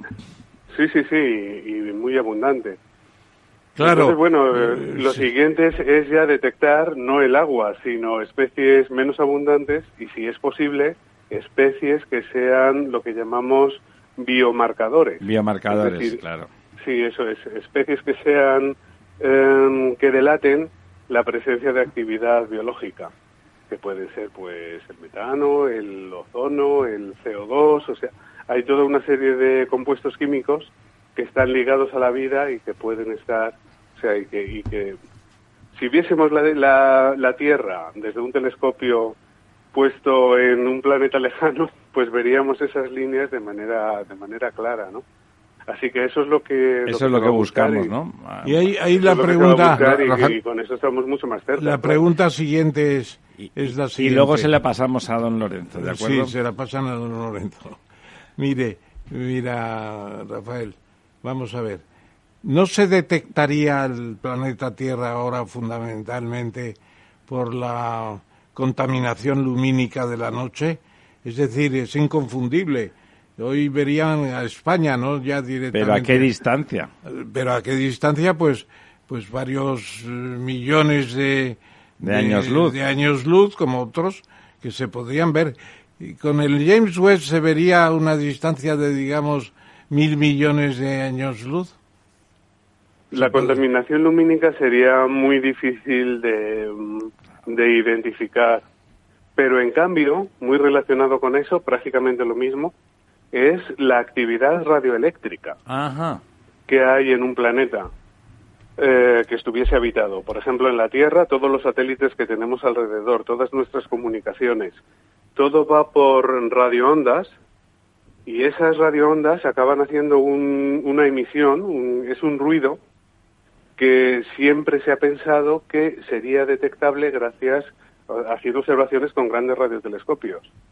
Y esa es uno de los objetivos del proyecto SETI, del que seguro que los tres habéis Sí, oído hablar claro. de tratar de esas búsquedas son en, en radiofrecuencia, se hacen con radiotelescopios.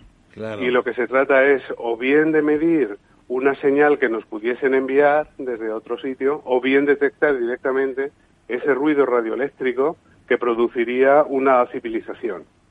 Y que se distinguiría perfectamente de la radiación de fondo y todo eso, ¿verdad? Eh, la radiación de fondo, desde luego, que es, sería muy fácil de distinguir de, de cualquier otra cosa. Oye, Eh, con... Se piensa que sí, que es una, es una radiación que es en ese rango del espectro tiene mucha menos confusión que la, por ejemplo, la que produce la luz eh, artificial, la luz óptica artificial. Ra- que Rafael. puede ser ya confundida con la luz que se refleja desde la estrella que em, alrededor de la cual está girando ese planeta, etcétera. Es decir, eso es em, siempre para buscar civilizaciones. ¿eh? Aquí ya no estamos, sí, sí. buscando, no estamos buscando vida, como decía antes, con un espectroscopio tratando de buscar biomarcadores que, que pueden ser ocasionados por una población de bacterias Bueno, pero sino que estamos tratando de detectar una mm, una huella, un Inteligente, un- digamos, la ¿no? firma de la de la de la civilización, de una civilización tecnológica. Rafael, yo no sé si, si estoy cayendo en, en una especie de, de paranoia en el sentido de cuando yo jugaba de pequeño con mis primos, recuerdo que íbamos en los coches Sí, de y cosmofobia, como decía y decíamos, sí, no, y decíamos eh, un color de coche que nunca existía, el amarillo, y de repente veíamos un montón de coches amarillos cuando no habíamos pensado que había amarillos. Pero últimamente empiezo a ver noticias por todos los medios como que se empiezan a desmoronar teorías físicas respecto a el entendimiento del universo. ¿Hay posibilidad de que haya un retroceso, es decir, que seamos conscientes, nos demos cuenta en un momento dado de que hay un retroceso en el entendimiento que tenemos de lo que hay fuera? Hombre, yo creo que un retroceso conceptual me extrañaría mucho. Lo que habrá posiblemente es una son aproximaciones sucesivas, los que- Claro, que hacen las una evolución. Entonces lo que sí que mm, puede haber es un eh, es un cambio completo de paradigma, no, pero a lo mejor el Big Bang, por ejemplo, que sigue teniendo sus problemas. ¿eh? Yo recuerdo siempre este problema que tenemos de que se tiene que, eh, que crear tanta antimateria como materia. No está todo dicho. O sea, el Big Bang es un modelo que explica muchísimas cosas, pero que tiene sus problemas. Y quién sabe si no daríamos con una teoría nueva o con algún fenómeno nuevo que explicase con más precisión la naturaleza. Sí, además la singularidad sigue sin estar eh, relatada de forma de forma satisfactoria, ¿no? En la singularidad. No, no, por supuesto que no. No es descriptible por la física actual. Oye, y antes No. decías justamente en ese en esa línea eh, por- hablábamos de cosas relativamente próximas donde podías detectar incluso si iba si la era probable que hubiera vida orgánica más allá de que porque por ejemplo una civilización como los aztecas no emitiría no emitiría ruido de radio para entendernos, ¿no? O sea, que podría haber también una civilización primitiva que todavía no tuviese desarrollada la electrónica podría estar en esos planetas que estás investigando. Pero en el otro, lo otro que decías, esos objetos rojos muy lejanos, muy, muy, muy, muy próximos al- a lo que hasta ahora llamamos el origen del universo, ¿habéis detectado alguna cosa más, igual que ese exoplaneta con agua? ¿Habéis detectado alguna cosa nueva, rara, significativa en esas proximidades del origen? Bueno, para mí lo que es ma- absolutamente maravilloso es que en los confines del universo la composición química es idéntica, bueno, idéntica, está constituida por los mismos elementos químicos que hay en la Tierra. Eso es raro, ¿no? Eso es increíble y eso ¿Cómo va a ser raro? la ¿Por qué va química a ser raro? No, hombre, sí, porque y por lo tanto la física es universal, sea, universal en el sentido literal. Y la tabla de Mendeleev, la tabla periódica, es universal. universal también. Bueno, pero si hablamos eso en el... mí es una maravilla. Claro, pero en el tiempo, y justamente, si hablamos de una singularidad y de unas hipótesis que se han hecho alrededor de esa singularidad, esos objetos tan lejanos que están cerca de esa singularidad, por lo menos en el tiempo, claro, podría uno pensar que realmente ahí los elementos son, hay menos y son más simples, hay menos elementos muy complejos, que estén todos realmente No, es, eso sí, es sorprendente, eso sí, ¿no? se ve una progresión en la metalicidad que decimos los astrónomos, porque todos los metales, todos los elementos pesados, se forman en el interior de las estrellas. Claro. Entonces, en esos objetos más jóvenes que, recordemos, son galaxias, ¿eh? o sea, no se llega a distinguir las estrellas individuales en esas galaxias tan, tan lejanas, es decir, tan próximas del Big Bang. Y ahí, ahí vemos la luz realmente... integrada de una, de una galaxia. Y realmente hay menos, hay menos, son- menos elementos sí, sí, complejos, es algo digamos, que se observa que con la evolución los objetos más jóvenes, digamos, tienen menos metales que los más evolucionados. tienen menos metales que la Vía Láctea, porque como la formación estelar ha funcionado durante menos tiempo, no ha dado tiempo a formar tantos metales. Claro. Claro. Pero en cambio lo que sí se ve es que hay metales, el carbono, oxígeno, nitrógeno, que se forman muy rápidamente. Es como si mm, rápidamente tras la formación de una galaxia, enseguida hay una población de estrellas y enseguida se forman se forman este tipo, o sea, los tres elementos más pesados que no se formaron en el Big Bang, porque el Big Bang solo produce hidrógeno y unas pequeñas trazas de helio De y helio, litio. ¿no? Sí, eso es. Y, pero en cambio, muy rápidamente se forman esos, eh, esos compuestos, o sea, es- estos metales, decimos metales, en los astrónomos Sí, sí. es nuestra, lo que, lo que pesa más de tres, ya más que el litio, ya para nosotros son metales. y, Oye, mm, y- e incluso se detectan moléculas, por ejemplo, el óxido de carbono o moléculas de ese estilo. Moléculas ya complejas, ya, ya con- Sí, muy, muy- que se, se observa muy rápidamente, o sea, como si la evolución fuese muy rápida. Fuese La casi formación de la instantánea, ¿no? generación de estrellas en una galaxia fuese muy, muy rápida. En términos Ahí- cosmológicos es instantáneo. Una pregunta que está en el tubo de espera hace un rato. Vamos a ver. Eh, has mencionado antes el SETI, que debe estar funcionando pues hace 70, 80 años, no recuerdo. Con toda la radioescucha, a ver si llega, Toda la parafernalia si llega planetaria. algo del universo, algún ruido especial como aquel wow, una vez Un programa de radio de Carlos Herrera. siguen eh, tratando de oírlo y no lo oyen. Bueno, entonces, eh, con el James Webb y otros eh, aditamentos que van a venir, ¿cuándo nos vamos a cargar la teoría definitivamente de Drake, de los porcentajes de, de planetas, de los planetas habitados, de los planetas con fuerza?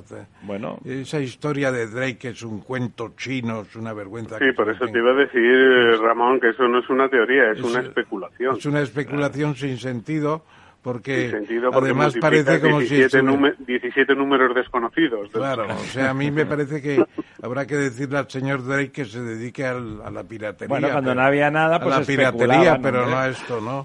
Y además te pregunto, eh, igual que en el infinito del espacio, casi infinito, nos encontramos con esa teoría de las poblaciones que podría haber de Drake. Eh, nos encontramos con una crisis del modelo estándar en el, en el, en el CERN en Ginebra. ¿Por qué se habla de, últimamente del modelo estándar y a pesar del bosón de Higgs se sigue diciendo que, que no está completo, ni mucho menos? Y se busca, además, en el CERN, se busca la materia oscura, ¿no?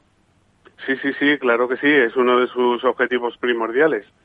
Y hay que decir una noticia que ha pasado desapercibida porque yo creo que ha sido un poco eclipsada por el James Webb, pero que el día 5 de este mes comenzó en el CERN lo que llaman el RAN 3, el, la tercera campaña de, de colisiones, ¿sabéis? En el gigantesco Sí, sí. anillo este de 27 kilómetros de perímetro que Tremendo. está enterrado en la frontera eh, franco-suiza.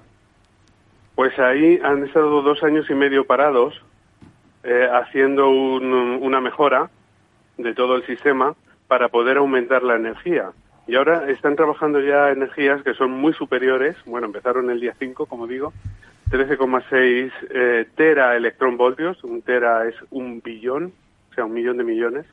Son energías muy altas y ahí eh, sí que hay la capacidad también de tener descubrimientos muy importantes. ¿eh? Por ejemplo, una de las sospechas que se tiene es que el Higgs no sea una partícula aislada, sino que forme parte de una familia, de una familia de bosones que podrían tener diferentes masas y quizá hay mm, indicios para pensar que alguno de esos bosones podría mm, desintegrarse en dos partículas del tipo de materia oscura, de las que se llaman WIMPs.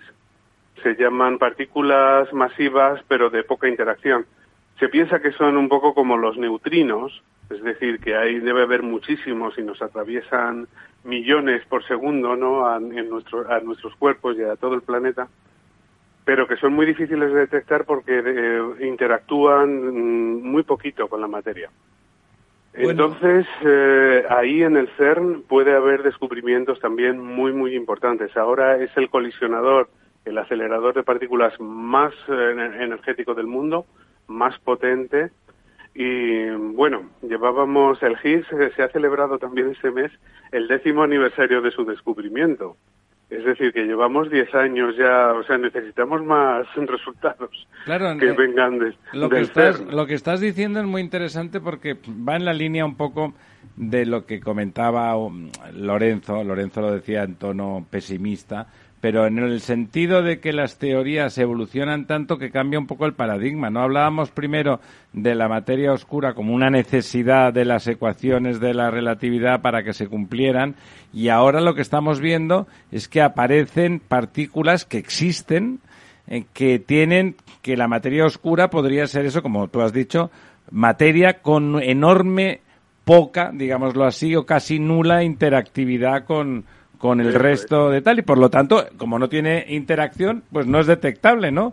Y, y realmente eh, lo que está es cambiando también el, el- el acelerador está haciendo como un foco, ¿no? Lo mismo que el web, que está haciendo un, un- un zoom muy específico y está descubriendo un nivel de complejidad en lo micro también extraordinario, ¿no? Pues, eh, Sí, sí, sí, sí, yo creo que sí. En, en el CERN me parece que se han detectado 66 partículas, ¿eh? De las Eh, que no se teníamos ni conocían idea, ¿no? Claro, Claro. es tremendo. Entonces muchas de ellas son de estas que se llaman resonancias, que están formadas por tres o cuatro quarks y que, bueno, pues forman parte de la fauna del modelo estándar. Pero en el momento que se detecte algo así, o sea, si, por ejemplo, si el bosón fuese parte de una familia de bosones, el modelo estándar de la física de partículas eh, tendrá que ser revisado también completamente. ¿eh? Ahora es muy, digamos que es un- una teoría muy bella porque tiene mucha simetría, hay las partículas, el electrón, el positrón, el- el- o sea que se- pueden agrupar de, de una manera por grupos muy simétricos, pero a lo mejor todo eso eh, se puede venir abajo. A lo mejor hay que hacer Bueno, un ballet ahí- moderno en lugar de ahí uno viene clásico. Bueno, habrá que precisamente. hacer una teoría, digamos, más general que incluya todo eso. Eh, Sí, y sobre todo pensar en que esos 300.000, me parece que son años del Big Bang, los primeros 300.000, que cuando el magma originario empieza... El plasma, el el- plasma. Y magma también se puede decir. El plasma o magma, pues se puede empezar a ir convirtiendo en subpartículas que luego aparecerán los átomos y después las moléculas mucho después. Pero los 300.000 primeros años no se sabe qué pasa. Eh, yo naturalmente, bueno. perdona que termine, porque con un telescopio no se ha hecho el telescopio para verlo infinitamente pequeño. El telescopio de, de nuestro amigo James, James Webb, Webb. pues no se ha hecho para ver las subpartículas del Big Bang el primer día, naturalmente. Pero, No, esas- pero eso, eh, no es cuestión de telescopio solo, eh, Ramón, es eh, un problema intrínseco de cómo era la materia en aquel entonces. Eh, Pero O sea, sus- subsistirán residuos todavía de esa forma eh, de subpartículas como si tuviéramos una expedición desde la Tierra hasta el principio del Big Bang. Podríamos captar esas partículas y llevarlas a Ginebra a ver qué son. Mucho me temo que entraríamos en un momento dado, a partir de esos 300.000 años que has dicho muy bien, porque es cuando se produce el, la radiación cósmica de fondo, es cuando se produce la recombinación, es decir, cuando los fotones, los electrones, perdón, se combinan con los protones, producen los primeros átomos y se emite un flash de luz La resonancia. antes de ese momento, dado que hay eh, unos fotones, o sea, de- alrededor de la sopa de partículas, electrones, protones, a una mm, temperatura muy elevada, están metidos en un campo de radiación, en un campo de fotones, que es equivalente como una especie de niebla. Entonces, eh, ningún telescopio va a penetrar más allá de esos 300.000 años. Ya, Tremendo. Sí, eh, eh, Rafael, si me permites, te voy, a hacer, te voy a hacer una pregunta de amo de casa. y es que estas imágenes sorprendentes, maravillosas de- del James Webb nos llevan a, bueno, pues a constelaciones, a agrupaciones, estrellas, etcétera, que están a miles de, de años luz. Pero, ¿y no se ha aprovechado la calidad óptica de este eh, eh, telescopio para poder acercarnos más a esas estrellas un poco más humildes que están a 4, 5, 6, 7 años luz que en un momento dado podríamos llegar a alcanzarlas? Porque yo creo que eh, jamás podríamos llegar a estas constelaciones que están a 7.000 años luz y cosas así, por mucho que avance la tecnología, ¿no? Pero eh, a No, estrellas pero más es próximas... Uno de los objetivos, por supuesto, del James Webb es observar no tanto las estrellas, por ejemplo, Próxima Centauri, como lo- el sistema planetario de Próxima Centauri. Bueno, pero esas no son las imágenes que nos han transmitido ahora, ¿no? Que han sido como no, mucho no, más no, no, eh, grandilocuentes. pues, imágenes populares, digamos, yo- como yo decía. Por eso digo, algo como más material, más de amo de casa, y decir, a ver si podemos llegar algún día, ¿no? Mm, Yo creo que, claro, ahí lo que tiene interés es la parte de las estrellas en sí. Bueno, pues es una bola de gas. Tenemos una muy cerca que es el Sol, la conocemos con muchísimo detalle. Y cuanto más detalle, más difícil es de explicar to- absolutamente todos los fenómenos, ¿no? O sea que las estrellas eh, se observarán también, hay algunas en las que ya se puede empezar a ver la superficie de, de la estrella, se hace más bien por interferometría, eso. Pero en esos sistemas estelares próximos, como tú dices, y el más próximo es Próxima la estrella Centauri. próxima Centauri, que está a tan solo cuatro años Cuatro luz. años luz. Ahí lo que nos interesan son los planetas, es ver Claro. la composición de los planetas en Próxima Centauri se Y conoce ver ya si hay personal dentro. Ver, ver si hay personal Son, dentro. son gaseosos casi todos los de Próxima Centauri, ¿no? Sí. El problema es que si hay personal seguro que ya ha llegado a No, hay uno de tipo terrestre ¿Ah, en sí? Próxima Centauri. Hay una Sí, roca sí, por sí, ahí, sí. sí. Sí, sí, sí, sí. Hay uno que es, yo creo que es una supertierra, es un poquito más masivo que la Tierra, pero es un planeta terrestre, de tres o cuatro masas terrestres. O sea que ahí Sí, es el, es el sitio más prometedor, yo creo. Pero bueno, Ahí sí, lejos, ¿eh? si fuéramos, Rafael, como es eh, cuatro veces más masivo, eh, pasaría lo contrario que en la Luna, ¿no? Mientras que en la Luna damos unos saltos estupendos eh, simplemente caminando, allí caminaríamos con mucha pesadez, ¿no? Nos costaría Sí, con mucha dificultad. con Esa- por esa dificultad. maravilla que es la ley de la gravitación, que Efectivamente. hablamos de todas estas cosas, pero nos olvidamos también de misterios muy cercanos y que si uno se para a pensar, también tienen su miga. Y uno de ellos es la gravitación, ¿no? De qué manera, o sea, cómo una, cómo una masa se entera de que hay otra al lado y entonces se atraen. Bueno, ¿Y lo- qué es lo que hay entre medias? ese campo gravitacional, ¿no? De esa, esa teoría de, de la malla, ¿no? De como si fuese una gran malla, que es bonita esa teoría. No sé si si Nevero, más si no Nevero, Ventrovato. No, la teoría de cuerdas, dices. No, no, la de que la, la del campo gravitacional, que todo funciona como si fuese una especie Sí, que, de que malla deforma el elástica, ¿no? espacio, eso es, y hace como una malla en el espacio, Sí. deformándolo alrededor, es Eh, equivalente difícil, a, difícil. a hablar del espacio deformado o, o de la reacción gravita- Eso es, gravitacional. claro. Oye, antes de despedirte y darte las gracias y decir, porque hoy es el último programa hasta el mes de septiembre, que como siempre, la verdad es que disfruto extraordinariamente de tus participaciones y siempre cuando encima hay algún tema novedoso como ahora, la verdad es que tiene uno la sensación de que avanza en el conocimiento de, de bueno de lo que somos porque no, o sea, siempre, siempre decimos con ese perfil antropocéntrico soberbio de que estamos en el universo pero la verdad es que somos somos el universo somos una parte de ese universo y somos hijos somos polvo de estrellas el primer Y sobre todo una parte pensante. sí que sí somos conciencia somos conciencia de ese universo no Ahí, ahí, ahí, que exactamente. tiene que tiene que tiene su miga no somos una parte unas neuronitas de del universo que son conscientes del mismo y ahora en la parte siguiente en la parte última del programa que llamamos el quid pro quo Nunca hay una parte última. no, de- me refiero, sí, en el programa sí es al final, la última parte. La última parte es en el Quid Pro Quo, que analizamos unas noticias y la, la primera noticia que hoy vamos a analizar tiene que ver con tu negociado, entonces con permiso del profesor Tamames, que es con quien comparto esa, esas preguntas básicamente.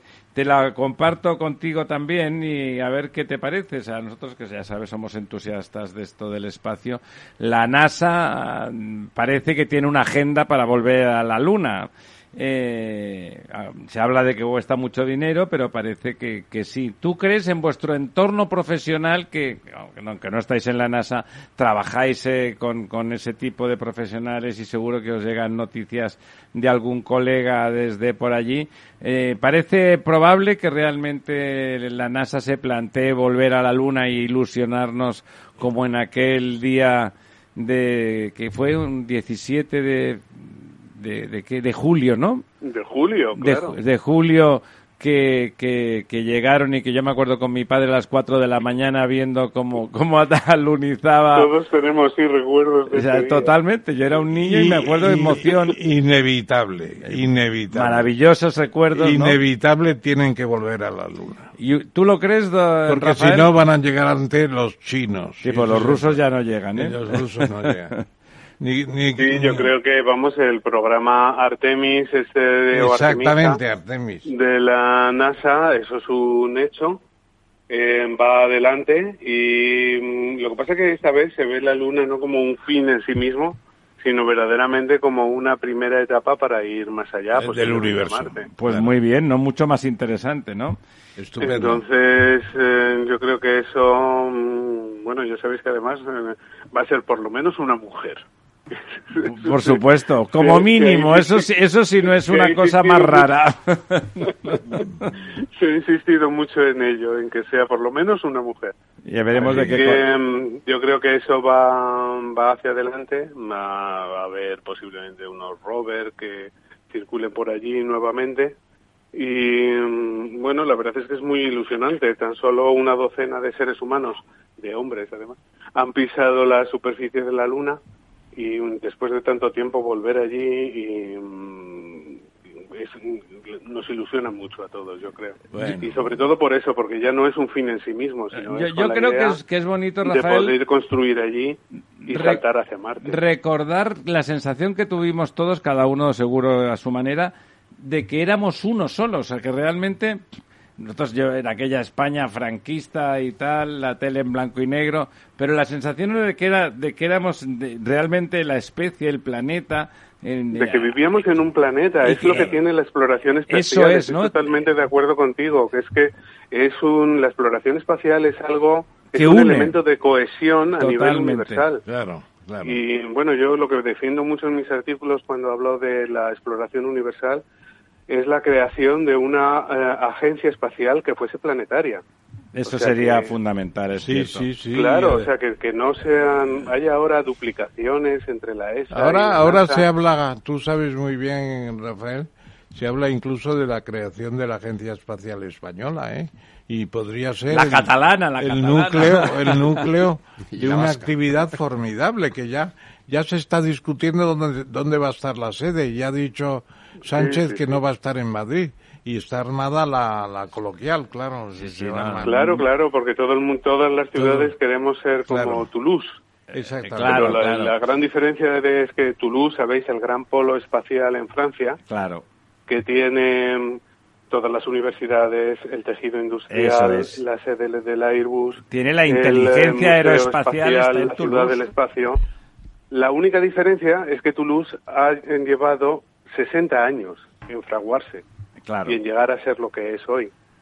Entonces, no- claro, hay ciudades ahora, Teruel, León, que candidatan con la ilusión de ser, llegar a ser un día a Toulouse. Pues la Y verdad, creo, eso traerá vamos, desde- la verdad es que- muchísimo tiempo. Desde que- Desde que Teruel existe, lo intenta. se esboza una sonrisa. que traerá una también sonrisa. el recuerdo de la escuela de terrorismo de Toulouse, que era eh, por un partido de la izquierda española, ahora no se menciona porque suena muy mal, pero en la propaganda de Franco se hablaba de la escuela de Toulouse como una escuela de terroristas, naturalmente. Y ya No, os Toulouse es, imagináis. un- es el ejemplo, yo creo, que está sirviendo De tecnología. acicate a todos estos candidatos. Es una ciudad, además, muy bonita y muy Tiene, agradable. dicho todo eso, ¿eh? ni que decir tiene que la sede del CNES, o sea, de la Agencia Espacial Francesa, está en París, en Leal. Por supuesto. sede Menudos son los franceses Bueno, para pues, lo ya que se ha hablado Toulouse, tanto de lo que está en Toulouse, Toulouse es, un, es el centro tecnológico. Quiero recordar que es la unión geográfica del río Garona con el canal du Midi y que quien no haya visitado el canal du Midi de Toulouse al Mediterráneo le falta algo en la vida. Es una maravilla. es una maravilla. Una maravilla. Bueno, pero nuestro canal de Castilla también es muy bonito. ¿eh? Sí, pero no funciona, pero no funciona. Bueno, Toulouse es una ciudad muy bonita, además, también, ciertamente. Eh, Rafael, muchísimas gracias, como siempre ha sido Gracias a vosotros tres. un placer. Lorenzo, Ramiro y querido Ramón. Bueno, pues Y nada, a ver, feliz a ver si cogemos una noche de estas y la dedicamos a un a un hacernos unos ¿cómo se llaman estos? Eh, selfies. Unos selfies de- unos selfies juntos y hablar de, de viva voz en la mesa redonda y luego ir a cenar. ¿Tú dónde estás eh, habitualmente? ¿Estás en Madrid? Sí, sí, sí, claro, en Madrid pues está entonces- mi despacho. Yo vivo en Guadalajara, pero mi despacho está en Madrid, en el Retiro, como sabéis bien. Ah, sí, el- donde está el observatorio, maravilloso claro, claro. del siglo XVIII. Pues te invitamos, te invitamos un día a la vuelta a cenar y después al, al programa. en serio. Pues Rafael. con mucho gusto lo organizamos para la rentrée. Exactamente. Muchísimas gracias. Enhorabuena, enhorabuena a todos los astrónomos. La verdad desnuda. Capital Radio. Los robots escuchamos Capital Radio. Es la radio más innovadora. Oímos a Saragot, con Luis Vicente Muñoz. Ahí le has dado. Esto es Capital Radio. Di que nos escuchas. No pierdas detalle de todo lo que afecta a tus inversiones y a tu bolsillo. Toda la información en Mercado Abierto con Rocío Arbiza, de 4 a 7 de la tarde en Capital Radio.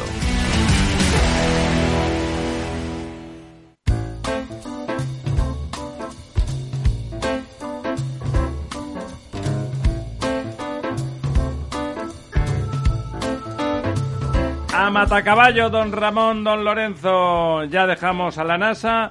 Biden usará, supongo que si es menester, la fuerza contra un Irán nuclear. Esa es la razón de la visita de Biden a Arabia Saudí, eh, a Oriente Medio. Hombre, Irán le, le ha- le ha regalado 300 drones a Rusia para que acabe con los ucranianos. Bueno, pues es muy importante esa, esa persecución. Ha sido un viaje muy forzado, muy a última hora, pero indudablemente se lo exigía. Y ha habido además una donación paralela de 38 mil millones de dólares a los Estados, a, la- a Israel para las fuerzas de defensa. O sea, las dos cosas. don sujetas- Ramón, ¿ha dicho usted 38 mil millones? 38 mil millones de dólares, sí, señor. Qué barbaridad. Eso es mucho dinero, ¿eh? Sí, porque decía 38 billones, son 38. 38 mil millones. Sí, era 38 billones. A mí- Y son mil millones cada billón. A mí lo que me llama la atención es la, la, la contraagenda que han hecho en Irán. En esa fotografía donde ha aparecido el señor Putin con, con el Ayatolá. máximo ay- ayatolá, Ayatolá. máximo mandatario y con un personaje eh, que cada día es más, más eh, bueno, eh, singular, ¿no? El pequeño Nicolás. El pequeño Nicolás que aparece en la reunión de la, de la OTAN de Madrid y aparece en ese, en ese trío, ¿no? El señor Erdogan, ¿no? Ya, ya. Eh, que bueno, pues eh, un miembro de la OTAN y está ahí junto qué a hace ahí Irán el señor y el señor Putin, ¿no? Entonces, bueno, Lo de pues, Turquía es un es una anomalía. es un tema que es para hacérselo ver, ¿no? Y el señor Biden, pues intentando aquí algo contra, bueno, a lo mejor hay que empezar a ver las cosas eh, en el patio interior, ¿no? Bueno, El BBVA ya prevé, no es el único, ya es el, el que se ponga en la cola, ¿no? Prevé ya una recesión en España a finales de este año. el último trimestre caería un 0,3%, signo negativo, claro. Y el primer trimestre sería 0,2 con signo negativo también. Sería una, una recesión porque son dos, Sí, sí, dos trimestres seguidos. de caída de, del, del nivel de renta, ¿no? Del PIB. Bueno, todo esto lo prevé la, la zona de research, de, de investigación del BBVA, en medio de algunas cifras más confusas, etcétera, pero lo cierto es que todo está rodeado de gran incertidumbre en cualquier caso. Eh, dice España seguirá creciendo, pero bueno, no Si hay recesión no seguirá creciendo, ¿no? Bajísimo. ¿Usted sigue creyendo que no habrá recesión? Pues la verdad es que yo soy más optimista de lo que están diciendo la mayoría de los, de los analistas o de los informes. Estamos Eh, a seis meses vista de confirmarlo. Estamos a seis meses vista de confirmarlo. Yo estoy en la calle todos los días y yo veo bastante más actividad, más vida eh, que lo que indican estos indicadores. Que yo creo que habría que Está analizarlos. Usted en Madrid, ¿no? Sí, eh, pero yo creo que habría que analizarlos con más detenimiento. La evolución del empleo, no solamente en España, sino en toda Europa y más en Estados Unidos, eh, bueno, hace pensar En que Estados puede... Unidos ha habido recesión, ¿eh? Bueno, ha Bueno, en habido Estados pérdida... Unidos, en Estados Unidos lo que hay es una falta de, de cubrir puestos de trabajo. Se necesitan cubrir más de 5 millones de puestos de trabajo. Aquí en España hay cerca de 150.000 puestos detectados en determinados sectores que no se pueden cubrir. Es Bueno, decir, y más de un millón que tampoco se pueden cubrir. y Bien, eh, no quiero tan decir que- detectados, pero que, que no bueno, hay. pero que, que están muy focalizados, ¿no? O sea, yo sinceramente creo que, que estamos viendo unos, unos tiempos eh, complejos donde eh, no todo se puede explicar con las... Chicos, pero me- fijaros, Modelos de predicción Es muy interesante lo que habéis, que acabáis de comentar ya en Estados Unidos. En España, que hay un nivel de paro, porque en Estados Unidos no hay paro prácticamente, pero en Sí, España que sí que hay un paro importante. Del, del 15%. Claro, resulta No, que hay 13, un ¿no? millón. 13 y algo. Un poquito Bueno, menos. me da pero- lo mismo el 13 que el 12, significativo. Resulta que a lo mejor hay un millón de puestos de trabajo detectados o no que no se cubren. ¿No quiere decir eso que estamos en un modelo que no se ajusta a la forma de vida, lo cómo quiere vivir la gente Pues y el modelo productivo? Pues naturalmente que estamos en un modelo desquiciado. Es un, hay crisis de modelo, que ni siquiera conocemos los datos esenciales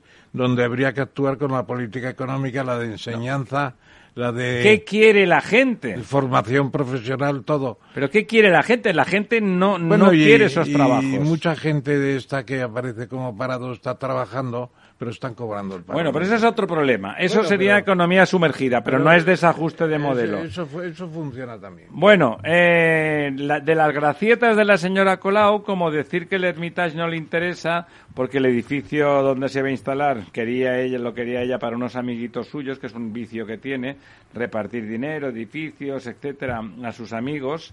El Hermitage reclama 141 millones por su por su fallida en Impresionante. Hombre, claro, las tonterías Y como tenga que pagarlo, eso significa que la señora Polau no sale. No sale Perdone, eso sí que no lo puede usted afirmar. No en sale- Barcelona puede salir No sale cualquiera. alcaldesa porque además eh, ya hay un candidato bueno de la derecha que ya sabe usted quién es. Bueno, a mí lo que me hace, eh, me llama mucho la atención es eh, la oposición contra la Colau que ha dicho la frase esa de pegaremos el Hermitage de Madrid. Es que ya hay movimientos, pregunto, ¿no? no, sí, de- No, claro, no, Madrid no. se ha ofrecido.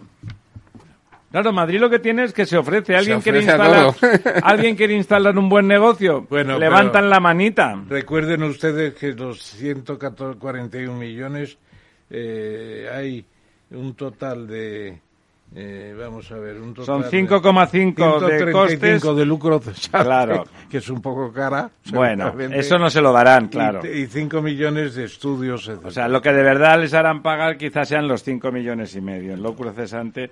De todas formas, es la actitud de la señora. No quería la no quería la agencia de medicamento, no quería la no quería el Hermitage, no quiere un hotel de lujo, el Hyatt de cinco estrellas. Es todo como lamentable, ¿no? ¿Qué, qué- qué quiere? ¿Qué quiere? Ocupas, quiere ocupas en Barcelona.